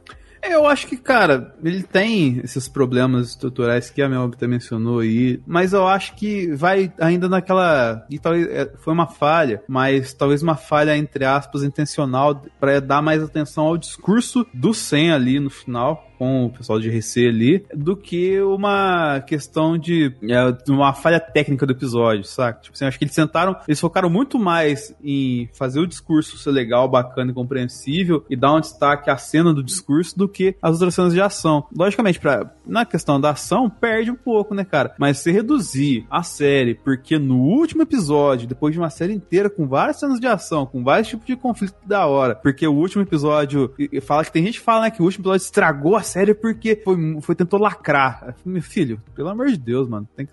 Ai, tá de novo, isso, errado, a gente já véio. estabeleceu que quem lacra, lucra, né? Pantera Negra, é. Mulher Maravilha, Capitã Marvel. cara, então, não, assim, é. Fallbuck é a série mais assistida desde a sua estreia em todos os serviços de streaming, não só da Disney Plus. Então, assim, quem lacra, lucra. Esse, esse argumento já não é mais válido. Eu não gostei do episódio final por conta desse problema que eu falei aí, né? Que eu acho, eu acho, a minha opinião, ficaria melhor. E porque aquela, aquela cena de, de luta ali na, na cúpula, né? Tudo aquilo ali eu achei que foi muito rápido. Eu acho que todas as resoluções que ficaram pro final foram muito simples e muito rápidas, entendeu? Acumulou um pouco, né? Exatamente. Aí deu uma corrida. Ah, não, porque a gente tem que resolver o Walker, tem que resolver o Buck, tem que resolver o Sam, tem que resolver os apátridas, tem que resolver o Zemo. Então, assim, ficou muita coisa. Mas especificamente aquela luta ali, eu esperava um embate naquele conselho com aquela galera correndo. E por mais que eles fossem sequestrados depois e tal, todo aquele rolê que aconteceu depois poderia acontecer de qualquer jeito. Mas, porra, põe uma lutinha ali, né? Não coloca o Batroc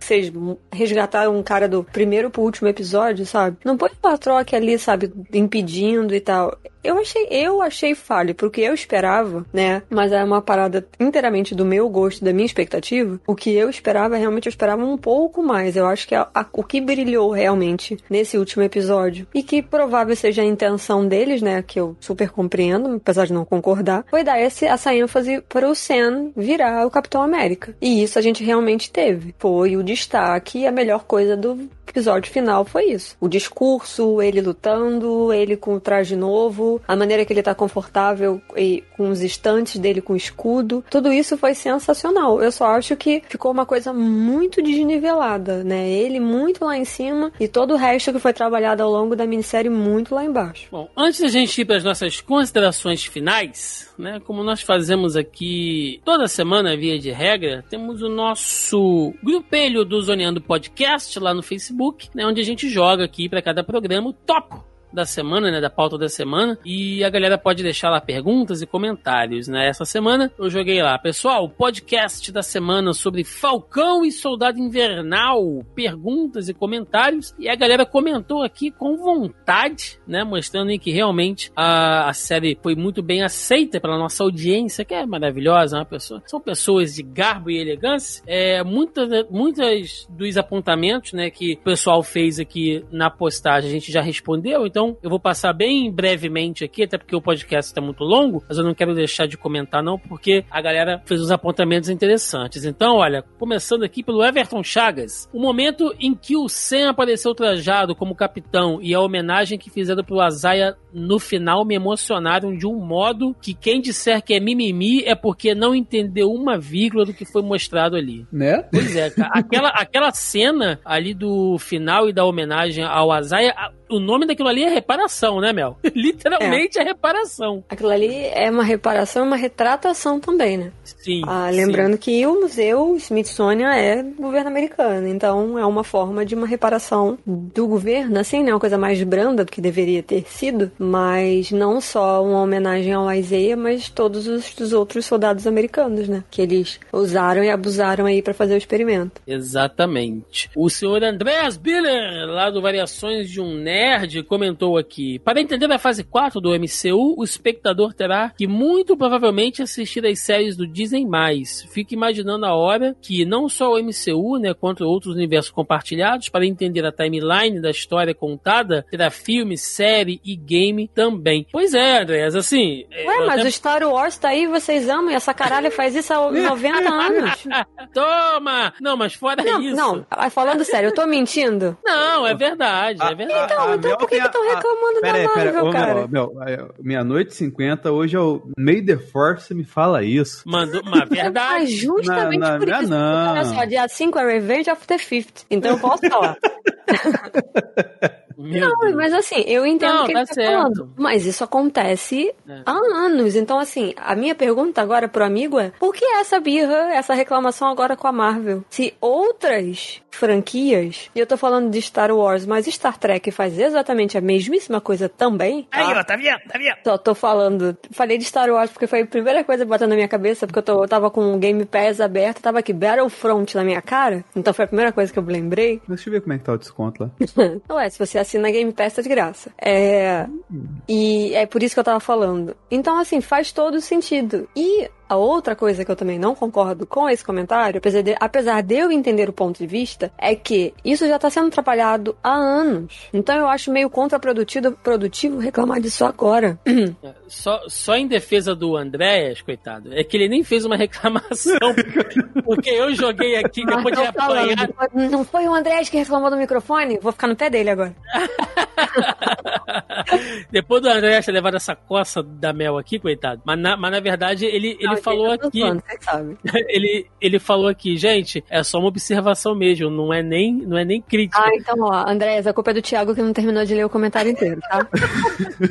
mas, ó, ó, só mas é... comentário do Andréas, rapidinho, Thiago. É que assim, a, a Marvel tem um pouco de noção disso. Não tem total, mas tem, por causa que você vai no Disney Plus, sempre que vai aparecer um personagem novo nas séries da Marvel, tem o Marvel Legends. Faz lá 5, 6 minutinhos pra, tipo, o cara que não assistiu, ele assiste em 5, 6 minutos e sabe basicamente do que o cara, de onde veio o cara e pra onde o cara vai. E se ele quiser assistir mais, no final tem a lista lá. Você assiste esse, esse, esse, esse. Então, assim, um, a solução imediata ele tem. É o videozinho de curto lá do, do Legends. Na solução longa ele dá também. Que é no final do Legends lá e colocar, ó, assista ele aqui, aqui, aqui, aqui. Ou seja, eles, eles têm algumas ferramentas para tentar ajudar a galera que não acompanha tão afincoamente a ser de modo mais ágil e também a procurar um negócio mais profundo.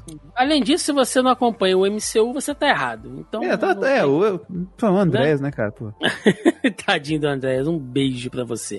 O John Lennon aqui esperava mais do Zemo. Achei que ele era o cara por trás de tudo. Pois é, John. Assim, a gente ainda sabe, inclusive, que ele tem influência, né? No final das contas, mais uma vez, o Zemo consegue o que ele quer, né? Ele explode o carro lá com os apátridas. Então ele consegue, mesmo preso. Mandou fazendo trabalho sujo. É, mandou o Alfred do mundo reverso lá, cara, pra poder fazer o negócio. E então, aquele Alfred lá tá no pó da rabiola, coitado também. É. O ele velhinho não dura muito mais tempo, não, ah, gente. É a última série que ele fez. Primeira e última, coitado. Tá no, tá no grupo de. Ah, aquele ali já vacinou. O David Dennis, o Marquito América, herói ou vilão, injustiçado por seu governo, a gente comentou bastante aqui do John Walker Red Label, né? Falamos Gente, você tem que aprender dele. o termo antagonista. Antagonista e vilão são coisas completamente diferentes. Dá até para fazer um podcast inteiro falando sobre isso. O Pedro Henrique, foram poucos episódios, que era a segunda temporada, e o Zemo usou pouco a máscara. Concordo, concordo com tudo, cara.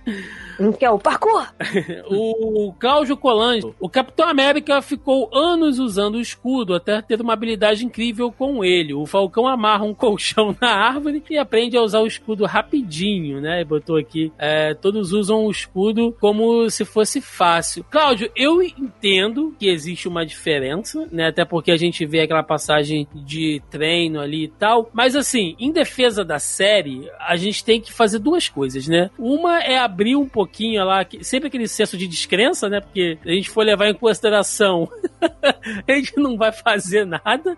É, ou melhor, três coisas, tá? Uma é ativa um pouquinho a descrença. A segunda é que esse escudo, Cláudio, já foi mais zoado do que eu não sei o que no MCU. Eu quero lembrar, inclusive, que em Vingadores 2, né, a, a, a Era, Era de Ultron, meteram um imã no, no escudo, cara. Graças a Deus, desistiram dessa ideia depois, né, porque era um negócio tosco. Então, assim, esse escudo já foi usado de toda forma. E, em terceiro, no final das contas, se a gente for olhar, Cláudio, a forma com que o Falcão usa o escudo é totalmente diferente com a, a, que o Steve usa.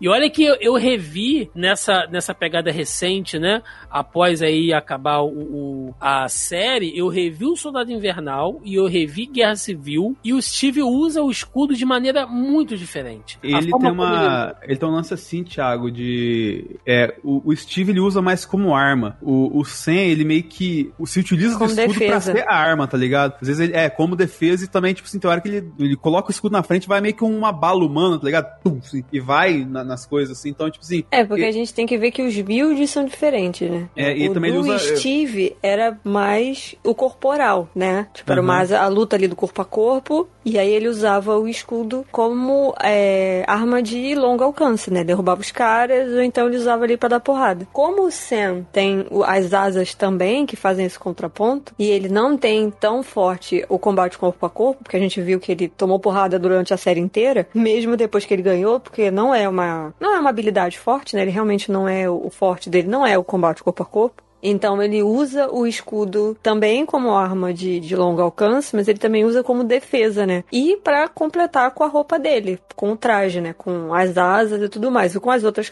é, habilidades que ele tem. Sim, e além disso tem o lance que eu, eu não me canso, eu não canso de elogiar a Marvel, porque assim, o, o foda de do, do Sense movimentar como Falcão, tipo assim, os movimentos do animal Falcão, tá ligado? Na, no, nos movimentos de luta dele, de, de voo, assim, isso é muito da hora, cara. E cada vez mais eles conseguem aprimorar isso mais ainda e fica mais legal, cara. Sim, sim. É, o Cláudio Boaventura agora é Capitão América e o cunhado invernal. Mas falando sério, o Buck tratando como amigo aquele cara que matou alguém a sangue frio e ainda fazendo piadinhas foi difícil de engolir. No caso, ele tá falando do Walker, né? É, Cláudio, eu acho que o Buck, melhor que ninguém, sabe, assim, como é ser julgado, né, por alguma coisa. Uh, eu acho que ele até se viu um pouco no papel do Walker ali, tipo, um cara que tá meio perdido, sabe? Que é meio sequelado de guerra, assim como o, próprio Buck foi, então eu acho que ele até viu um pouco dele mesmo no Ele Walker. fala isso. É, antes de passar por tudo aquilo, então eu acho que ninguém melhor que o Buck pra entender o Walker. Na cena ah, que eles tiram o escudo do, do Walker, ele fala isso. Quando eles começam a conversar, ele vira e fala, ah, ele matou tal. É, porque assim, de novo, eu falei isso, a série, a minissérie, ela, ela foi feita como um grande filme, né? Depois eles cortaram de maneiras episódicas. Então, nessa cena que eles estão conversando, o Buck fala para ele, ele fala assim, ah, mas ele matou e tal, não sei o que. Aí o Buck virou pra ele e falou assim, eu já estive no seu lugar, eu também já perdi alguém. Sim. E esse não é o caminho, assim. É... Então, julgar é muito fácil, né? Tanto que a gente faz o exercício semanalmente aqui nesse podcast, quando a gente vai analisar obras e até comportamentos de pessoas reais, porque a gente já fez isso também, a gente faz essa análise tentando fazer um ponto de vista de distanciamento, sabe? Sem colocar e a nossa. mais contextual também, né? É, então assim, não tinha porquê, né? Então, até, até naquele momento, é, como o Thiago mesmo falou, se a gente for encarar como se fosse um arco de redenção, ele tava tentando consertar as coisas. E o Buck seria a primeira pessoa a dar uma chance para quem tá tentando consertar, porque ele também tá fazendo isso. Uhum. Então, não espere esse tipo de posicionamento e julgamento de uma pessoa que já passou pela situação. Ela vai realmente ver o lado, que foi o que eles fizeram. Agora, agora que ele virou agente americano, a gente não sabe como é que vai ser daqui pra frente, entendeu? Vai ser basicamente um eu te dei uma chance, sabe? Eu relevei e tu cagou no pau de novo. E vamos ver, né? É, e outra coisa, Cláudio, inclusive, uh, ele cometeu um erro, certo? Ele assassinou aquele cara, sendo o Capitão América e tudo mais. Ele, ele jamais poderia ter feito aquilo. Agora, a gente também não pode é, esquecer que os apátridas não são coitadinhos indefesos,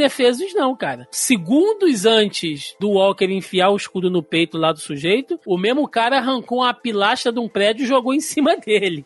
Então a galera ali não tá muito indefesa, né? Não tô passando pano pro Walker aqui, mas a guerra, bicho. Essa galera maluca, infelizmente, é isso aí. O John Lennon tá me perguntando aqui se rola um Vingadores da Costa Oeste. Por favor, não. Quem já leu sabe por quê, por favor, não. E uh, ele tá falando que sente saudades do braço prateado com a estrela vermelha. Claramente é um petista safado, né? Comentando aqui. É brincadeira. Mas o Marcos Barroso, finalzinho a lá novela da Globo. Foi bom, mas eu gostei. A gente falou aqui no final. Foi bom, né? mas eu gostei. É, foi. Não, perdão, ele falou aqui. Uh, mas não é, ele, ele falou, o, o final foi tipo novela da Globo, né? Mas foi bom, eu gostei. Ah, tá. Uh, o Diogo Lopes, o que acham que podemos esperar do Walker como agente americano agora? E será que a Sharon vai ser a vilã do Capitão América 4? E confirmando que ela é uma Screw? Denis Augusto e Melissa Andrade. Sharon Carter. Eu fiquei muito puta na minha vida com isso. Mercadora do poder. Foi bom ou foi ruim, Mel? Eu não gostei. Eu não gostei pelo simples fato de que ela é sobrinha de Peggy Carter e isso é um desatino com a memória da tia. É isso que eu tenho a dizer. Fiquei muito puta, entendeu? eu entendo os rumos que eles vão dar, que eles vão dar a personagem. Ela provavelmente vai ficar de agente dupla. Eu sei que nos quadrinhos, em alguns momentos, isso também acontece. Mas, contudo, entretanto, todavia, por gostar muito da Peggy Carter, eu fiquei bolada com o fato de que ela é vilã. Eu fiquei o tempo inteiro batendo na tecla de que ela era infiltrada e ou a porra do Power Broker era uma outra pessoa, não ela. Não gostei. Cara, você tá ligado que, tipo assim, isso aí é uma merda seca, né? Porque é, tipo assim, tem, tem essa. A gente acabou com a Sharon, é, mercadora do poder, meio vilã ali, é, pegando o armamento do, do governo pra passar nos contrabando dela. Beleza. Você vai mexer um pouquinho, a galera tá levantando coisa ali que, que ela é screw na parada ali. E se você mexe nisso, ó, ó que doideira, cara. Quem manda os screw pra terra, até segunda ordem a gente sabe no MCU, é o Nick Fury. Ou seja, o Nick Fury ia mandar o screw pra bagunçar o rolê do jeito que a Sharon bagunçou ali no final, cara. Pra dar soro pra Pátrida, pra trazer o. Gente, para com esse negócio. tá igual um Mephisto em WandaVision. Não, não tem para, Mephisto, não gente. tem os Skrull. Não, é assim, gente. Não, tá bom. Parou, parou. É. ah, cara, eu achei também uma ideia terrível. E. Tipo, ah, todo mundo que ajudou o Capitão América, né, e foi contra o governo, teve um arco de redenção. Menos a Sharon, porque ela é- tem a moral fraca o suficiente e virou vilã, sabe? Eu achei muito merda, na moral, essa, esse, esse negócio, essa, essa decisão, tem nada a ver, desconstruído o personagem de maneira muito esquisita. Não gostei e virou Screw, é o novo Cadê o Mephisto, né, cara? Vocês têm que parar com essas coisas. É, tô falando. Gente. Esse povo, a gente chegou num ponto que não dá mais. Eu falei isso lá na. Quando gravei lá com o Denis, falei isso nas lives lá no, no meu canal. Gente, já a gente chegou num ponto que não tem mais pra onde a gente correr com essa merda. Não tem mais pra onde essa galera teorizar. Porque antes, como tinha, ah, beleza, saiu os Vingadores, a gente tem o Thanos, e aí tem um caminho, tem uma linha de raciocínio que você pode seguir com base nos quadrinhos, correto? Exato, exato. Com essa fase 4, não tem pra onde correr, não tem pra onde essa galera teorizar. Na o contrário, tem muito pra correr, o problema é esse, né? Então, não, mas é isso que eu quero dizer, tipo, não tem pra onde você começar, entendeu? É você criar as suas conjecturas, as- os seus achismos, as suas teorias. Não tem, não tem como, não tem como. Porque assim, tudo que eles estão pegando agora, é, vou dar um exemplo muito, muito claro, que foi uma coisa que eu passei. Eu queria saber sobre o Shang-Chi. Eu fiquei na merda, porque eu não consegui uma pesquisa, porque assim, eu não conheço o personagem, então eu não consegui determinar em que ponto que começa o negócio, aonde que aparecem as esferas, em que momento que o mandarim aparece. Eu fiquei desnorteada. Não, não tem como. E antes era tudo muito certinho. Quando você queria descobrir as coisas, ah, o Thanos tá nesse livro, volumão aqui, pá, do Jim, sei lá o que, o nome, esqueci o nome do homem. O Starling, Starling. né? Isso. Lembrei, é, do, do Jim Starling e tal. Então, assim, antes era muito certinho. Agora tá tudo muito aberto. Que caralhos é Eterno? Quem que é Shang-Chi? Eles estão pegando um- a turma B do B e aí o pessoal tá correndo igual aquele. Sabe aquela tirinha da turma da Mônica que tem a Mônica e o Cascão? O que que tá acontecendo? O que que tá acontecendo? Eu não sei, eu não sei. É isso. É bem isso. Muito bom. O Rafael Tanicho tá aqui. Por que você passa pano para americano safado que tira um pai do seio de sua família para que ele seja sacrificado e esse americano gozar a vida transando? Isso aqui, pra quem não pegou, logicamente, né, uma piada interna minha e do Rafael aí, porque eu participei lá do Locomocast com eles falando sobre justamente, né, Falcão e Soldado Invernal e a gente ali bateu boca sobre a moral de Steve Rogers, né? E o Rafael Tanicho diz que a culpa do Tony Stark ter morrido porque o, o capitão foi lá chamar ele pra fazer a treta da viagem no tempo, ele já tava morando com a família dele lá na roça, né? Lá no sítio. Um assalto no tempo. Faz parte, faz parte. O, in- inclusive, escutem lá o Locomocast que eu participei, que foi bem legal. Vou colocar o link na postagem aí. O Thiago Santos, meu xará. Será que o Sam irá superar o carisma do Steve como Capitão América? Gosto muito do personagem, mas acho difícil conseguir a importância e carisma que o Steve teve ao longo do MCU. Olha, Thiago, eu entendo a sua questão. Eu acho que existe um peso, né? Ainda mais por tudo aquilo que o Steve Rogers fez. Eu não tô falando do Capitão América, eu tô falando do Steve Rogers, né? E, e todo o final, e de que ele foi digno de levantar o martelo do Thor, né? Isso fala muito sobre o personagem e as decisões. A gente, a gente, nós no- nos apaixonamos pelo Steve Rogers do Chris Evans, cara, sabe? É, então é complicado. Porém, eu acho que justamente pelo Sam ter feito todo esse arco, é que assim, eu sou o Capitão América. As comparações serão inevitáveis, mas eu vou trilhar o meu caminho. Então eu acho que a gente tem que Até no manter começo, né, Thiago? É, a gente tem que man manter realmente, assim, a, a mente aberta, né? Não sei se ele terá tantas cenas épicas como foi com, com o Steve Rogers. Não sei, cara, mas eu acho que ele pode apresentar uma outra visão, sabe? Coisas que o próprio Steve Rogers não pôde fazer. Acho que talvez a gente veja com o Sam aí. E eu acho que vale a pena dar uma chance. Meu outro xará aqui, o Thiago Luiz. Marvel sempre certeira na crítica social. A cena dos sobrinhos do Sam brincando com o escudo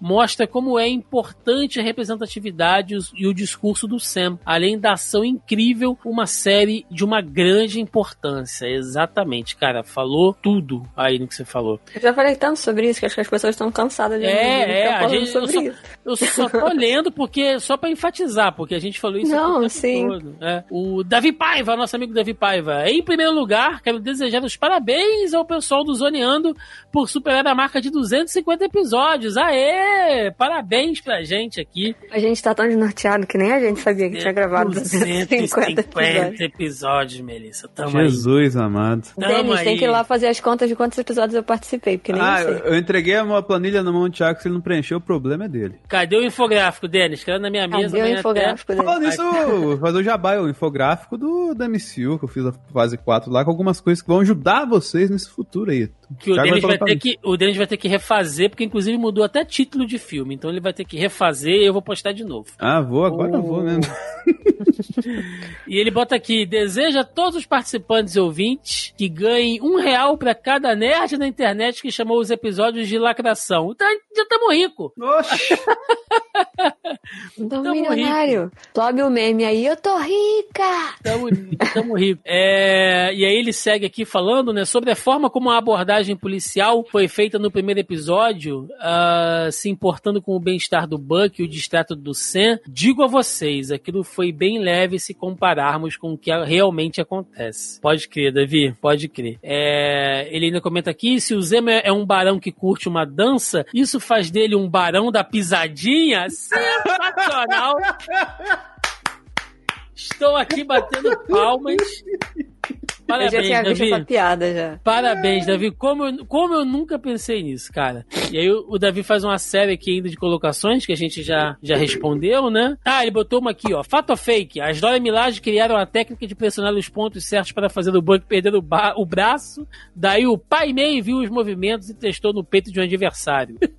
Misturou agora aqui que o Bill. E depois com... ensinou pro Shang-Chi no final lá. Pois é, cara. Uh... Eu tenho a dizer que o Spock fez primeiro. E olha, sempre tem que a Tracker, né? Eita! E pra gente fechar, o Pedro Henrique jogou aqui pra gente. A regra do iPhone pode ser considerado spoiler? Aí eu perguntei pra ele como assim, né? Ele ah, eu sei o que, que ele tá falando. Que o contrato... Steve Jobs falou que tem um contrato que nenhum vilão em filme é... nenhum pode usar um iPhone. Exato, contrato da Apple. Nenhum produto deles pode aparecer nas mãos de um vilão. Se alguém usa iPhone, então não é vilão. Mas e os comunistas de iPhone, Denis Augusto? Cadê o Roberto agora pra falar? Ah, ele tá no iPhone dele falando merda.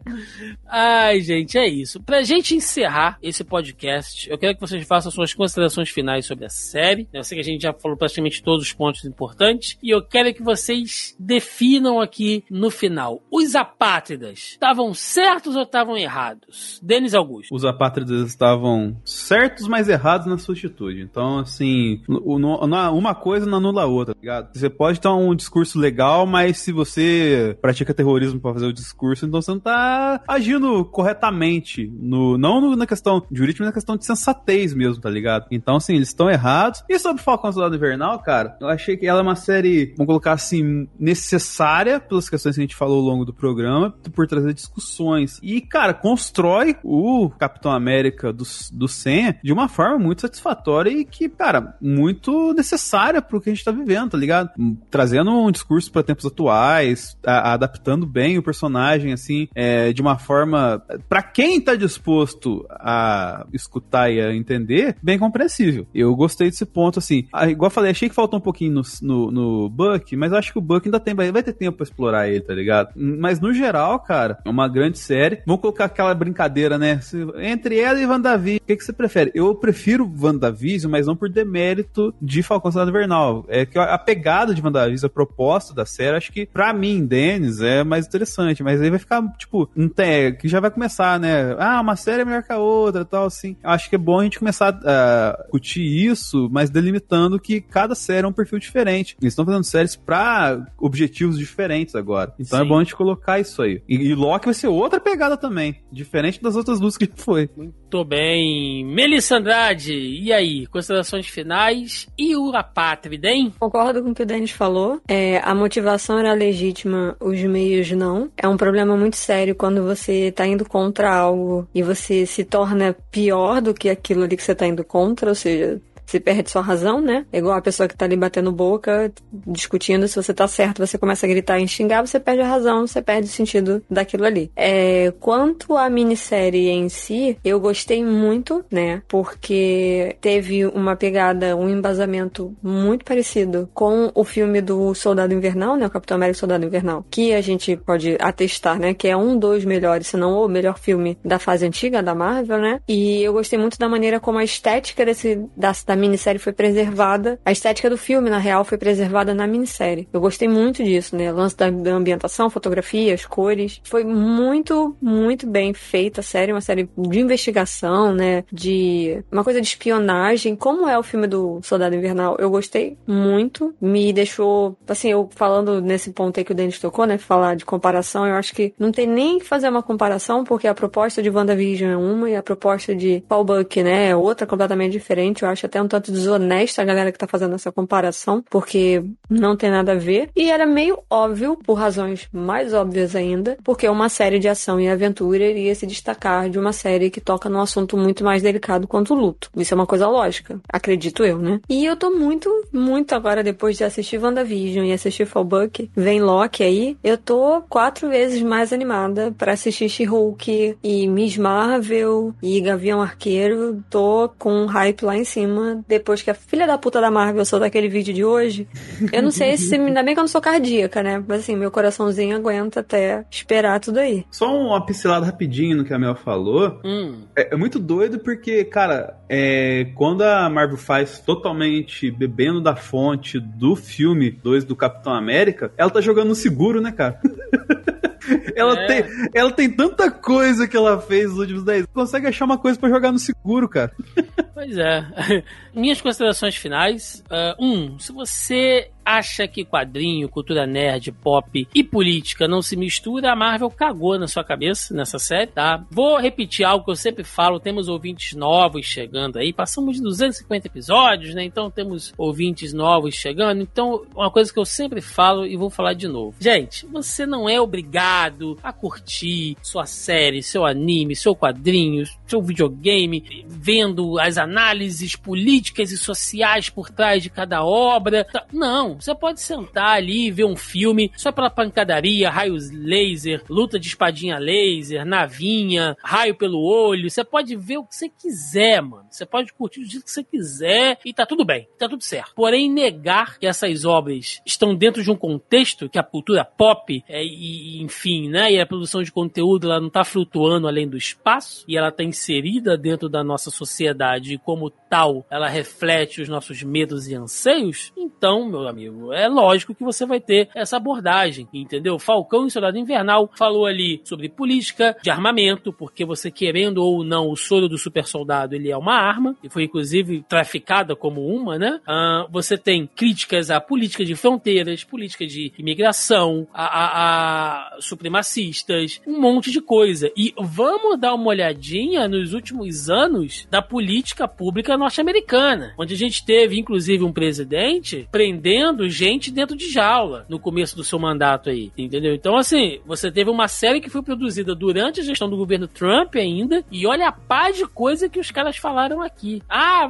agora você vai dizer quem tá certo, quem tá errado? Meu amigo, não. Mas é obviamente que a série tá se remetendo a tudo que os caras discutiram lá. Você tem uma série onde um policial sai do carro com a mão na arma, daí em cima de um vingador, e ele só para quando reconhece o outro como uma celebridade, na, no mesmo período período onde a gente teve finalmente o julgamento do policial que assassinou o George Floyd. Então as coisas estão completamente conectadas, cara. Sabe? As coisas não estão flutuando. Então, enfim, se você não quer participar, sabe, dessas discussões, se você não quer analisar, se você não quer, sabe, viajar aí um pouco uh, nas lições e nas críticas, você não é obrigado. Agora é você ir em grupo, dizer, ah, é mimimi, ah, é lacração, ah, não sei o quê. Pô, cresce, mano, cresce. Falei isso no episódio do Oscar. Mel tá aqui, que é testemunha ocular, ou melhor, né, é, é auricular, né? Auricular.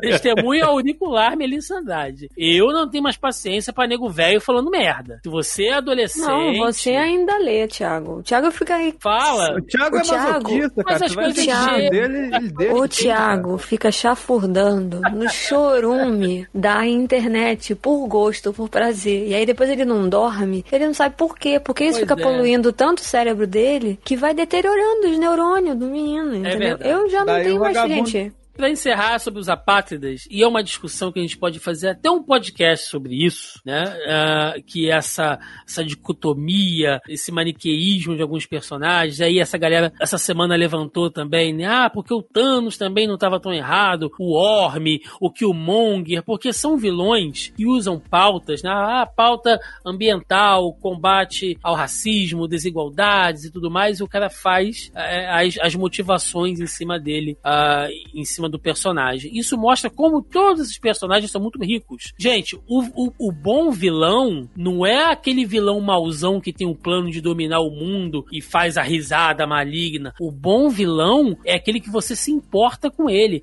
É aquele que você fala assim, nossa, que filho da puta. Mas como eu adoro esse cara, né? Como ele é interessante, como ele tem camadas. Esse é o bom vilão. Então, Killmonger, Orme, Tan, Kali, são bons vilões, são personagens excelentes, mas são vilões, entendeu? Ah, os apátridas tinham uma causa. Sim, tinham uma causa, mas você volta sem casa, sem emprego, sem porra nenhuma, entendeu? Obrigado a morar numa tenda, e aí tem uma galera que simplesmente acha que tá tudo bem, sabe? A, aquela fala final do Buck com a galera lá do CRG é muito forte, muito bonita, mas vamos ser realistas também, porque aquela galera ali é a galera burocrata, é pragmática. Você pode tomar medidas você pode criar sanções e leis democraticamente de maneira muito mais humanista, se preocupando com as minorias, se preocupando com as pessoas que não se encaixam mais em algum status? Pode, pode. Mas você também tem sempre que pensar no contexto geral. E é uma maluquice, e é isso que deixa esse mundo tão rico. Então, Kali e os apátridas, para mim, foram supremacistas sim. Buscaram ali no sonho do super soldado uma forma de estabelecer a força deles. Foram terroristas sim. A causa dos apátridas tem uma tem uma lógica justa, porém completamente deturpada. Então a gente tem que parar, sabe, de entrar nessa. Ah, porque o Thanos estava certo. É engraçado, né? Você tem um cara que tinha literalmente o poder de mudar toda a realidade no estalar de dedos. O cara poderia ter criado uma fonte de energia. É, infinita, poderia ter acabado com as desigualdades no mundo, mas ele preferiu matar metade dos seres vivos e pagar de grande Marte justamente para suprir o ego megalomaníaco dele de ser visto como um, uma espécie de semideus que se sacrificou pelo bem maior. Então, sabe, são muitas leituras que a gente dá para fazer, mas não caiam nesse, nesse discursinho não, que tá errado. Inclusive vai ter vídeo saindo no canal falando sobre isso, muito em breve, fiquem ligados. É isso, gente. Vamos pro encerramento? Vambora!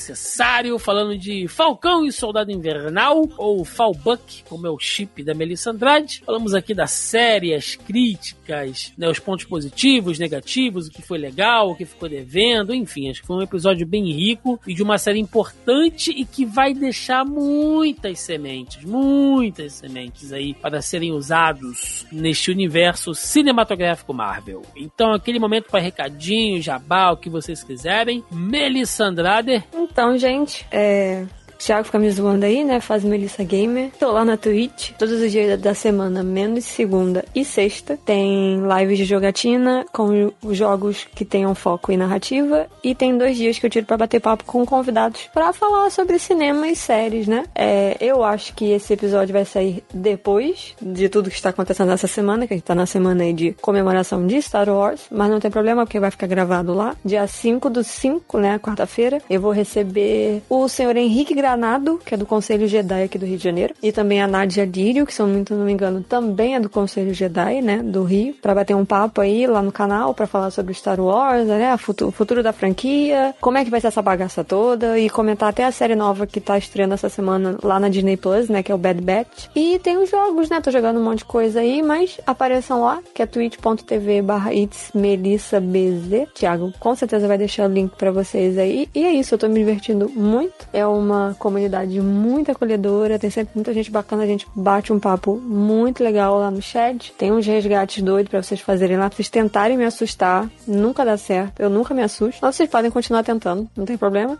E é isso, tem projetos novos aí, tem, vai sair em breve, né? Tô desenvolvendo ainda. Eu chamo de quadros dentro desse canal, por que não? Tem esse quadro de cinema, que é o Papo de Cinema, e vai ter um quadro falando sobre séries aí, que eu quero trazer também convidados pra gente bater papo bacana sobre coisas aleatórias. E é isso.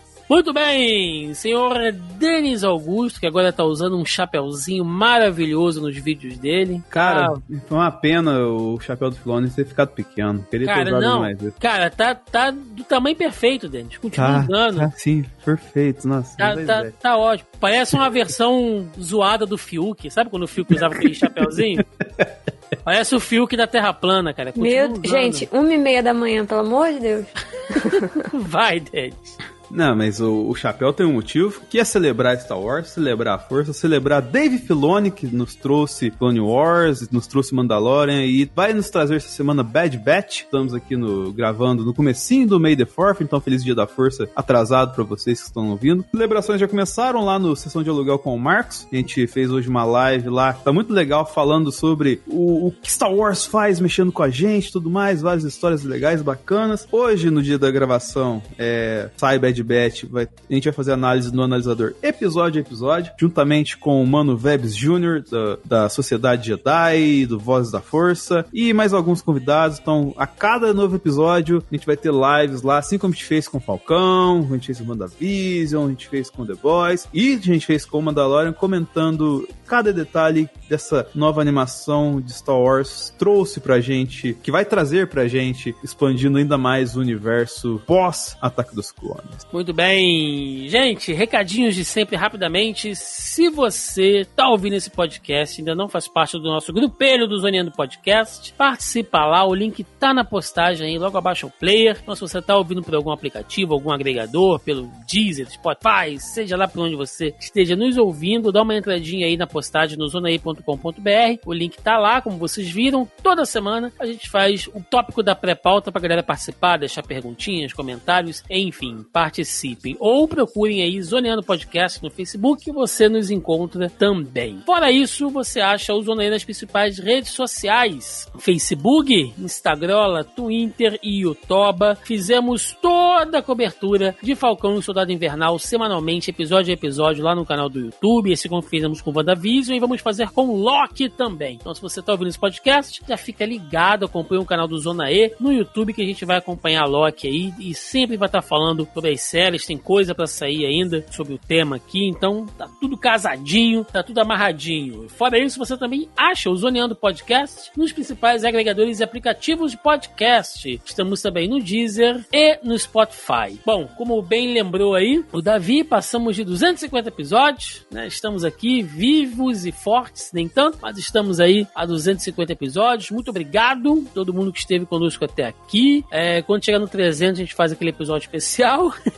Nossa, ah, muito, a cada muito obrigado. 100, a cada 100 é um espetáculo. A cada 100 é um show. Então, muito obrigado e continuem convidando aí pessoas para participar lá do nosso grupo, né? Que é a melhor forma de a gente estar tá entregando o conteúdo. Uh, o feed tem dado uns problemas aí, eu vou comentar disso em um outro programa, mas é isso. Continuem convidando as pessoas, continue indicando, zoneando aí pros amigos que curtem podcast. E é isso, gente. Muito obrigado pela audiência, confiança de sempre. É isso. E deixe nos nos comentários o que, que vocês acharam de Fallbuck, como diz a Melissa aí, para não perder muito tempo. É isso, gente. Ficamos por aqui e até semana que vem. Um abraço e até mais. Valeu! Tchau, tchau. Só na pisadinha do Barãozinho.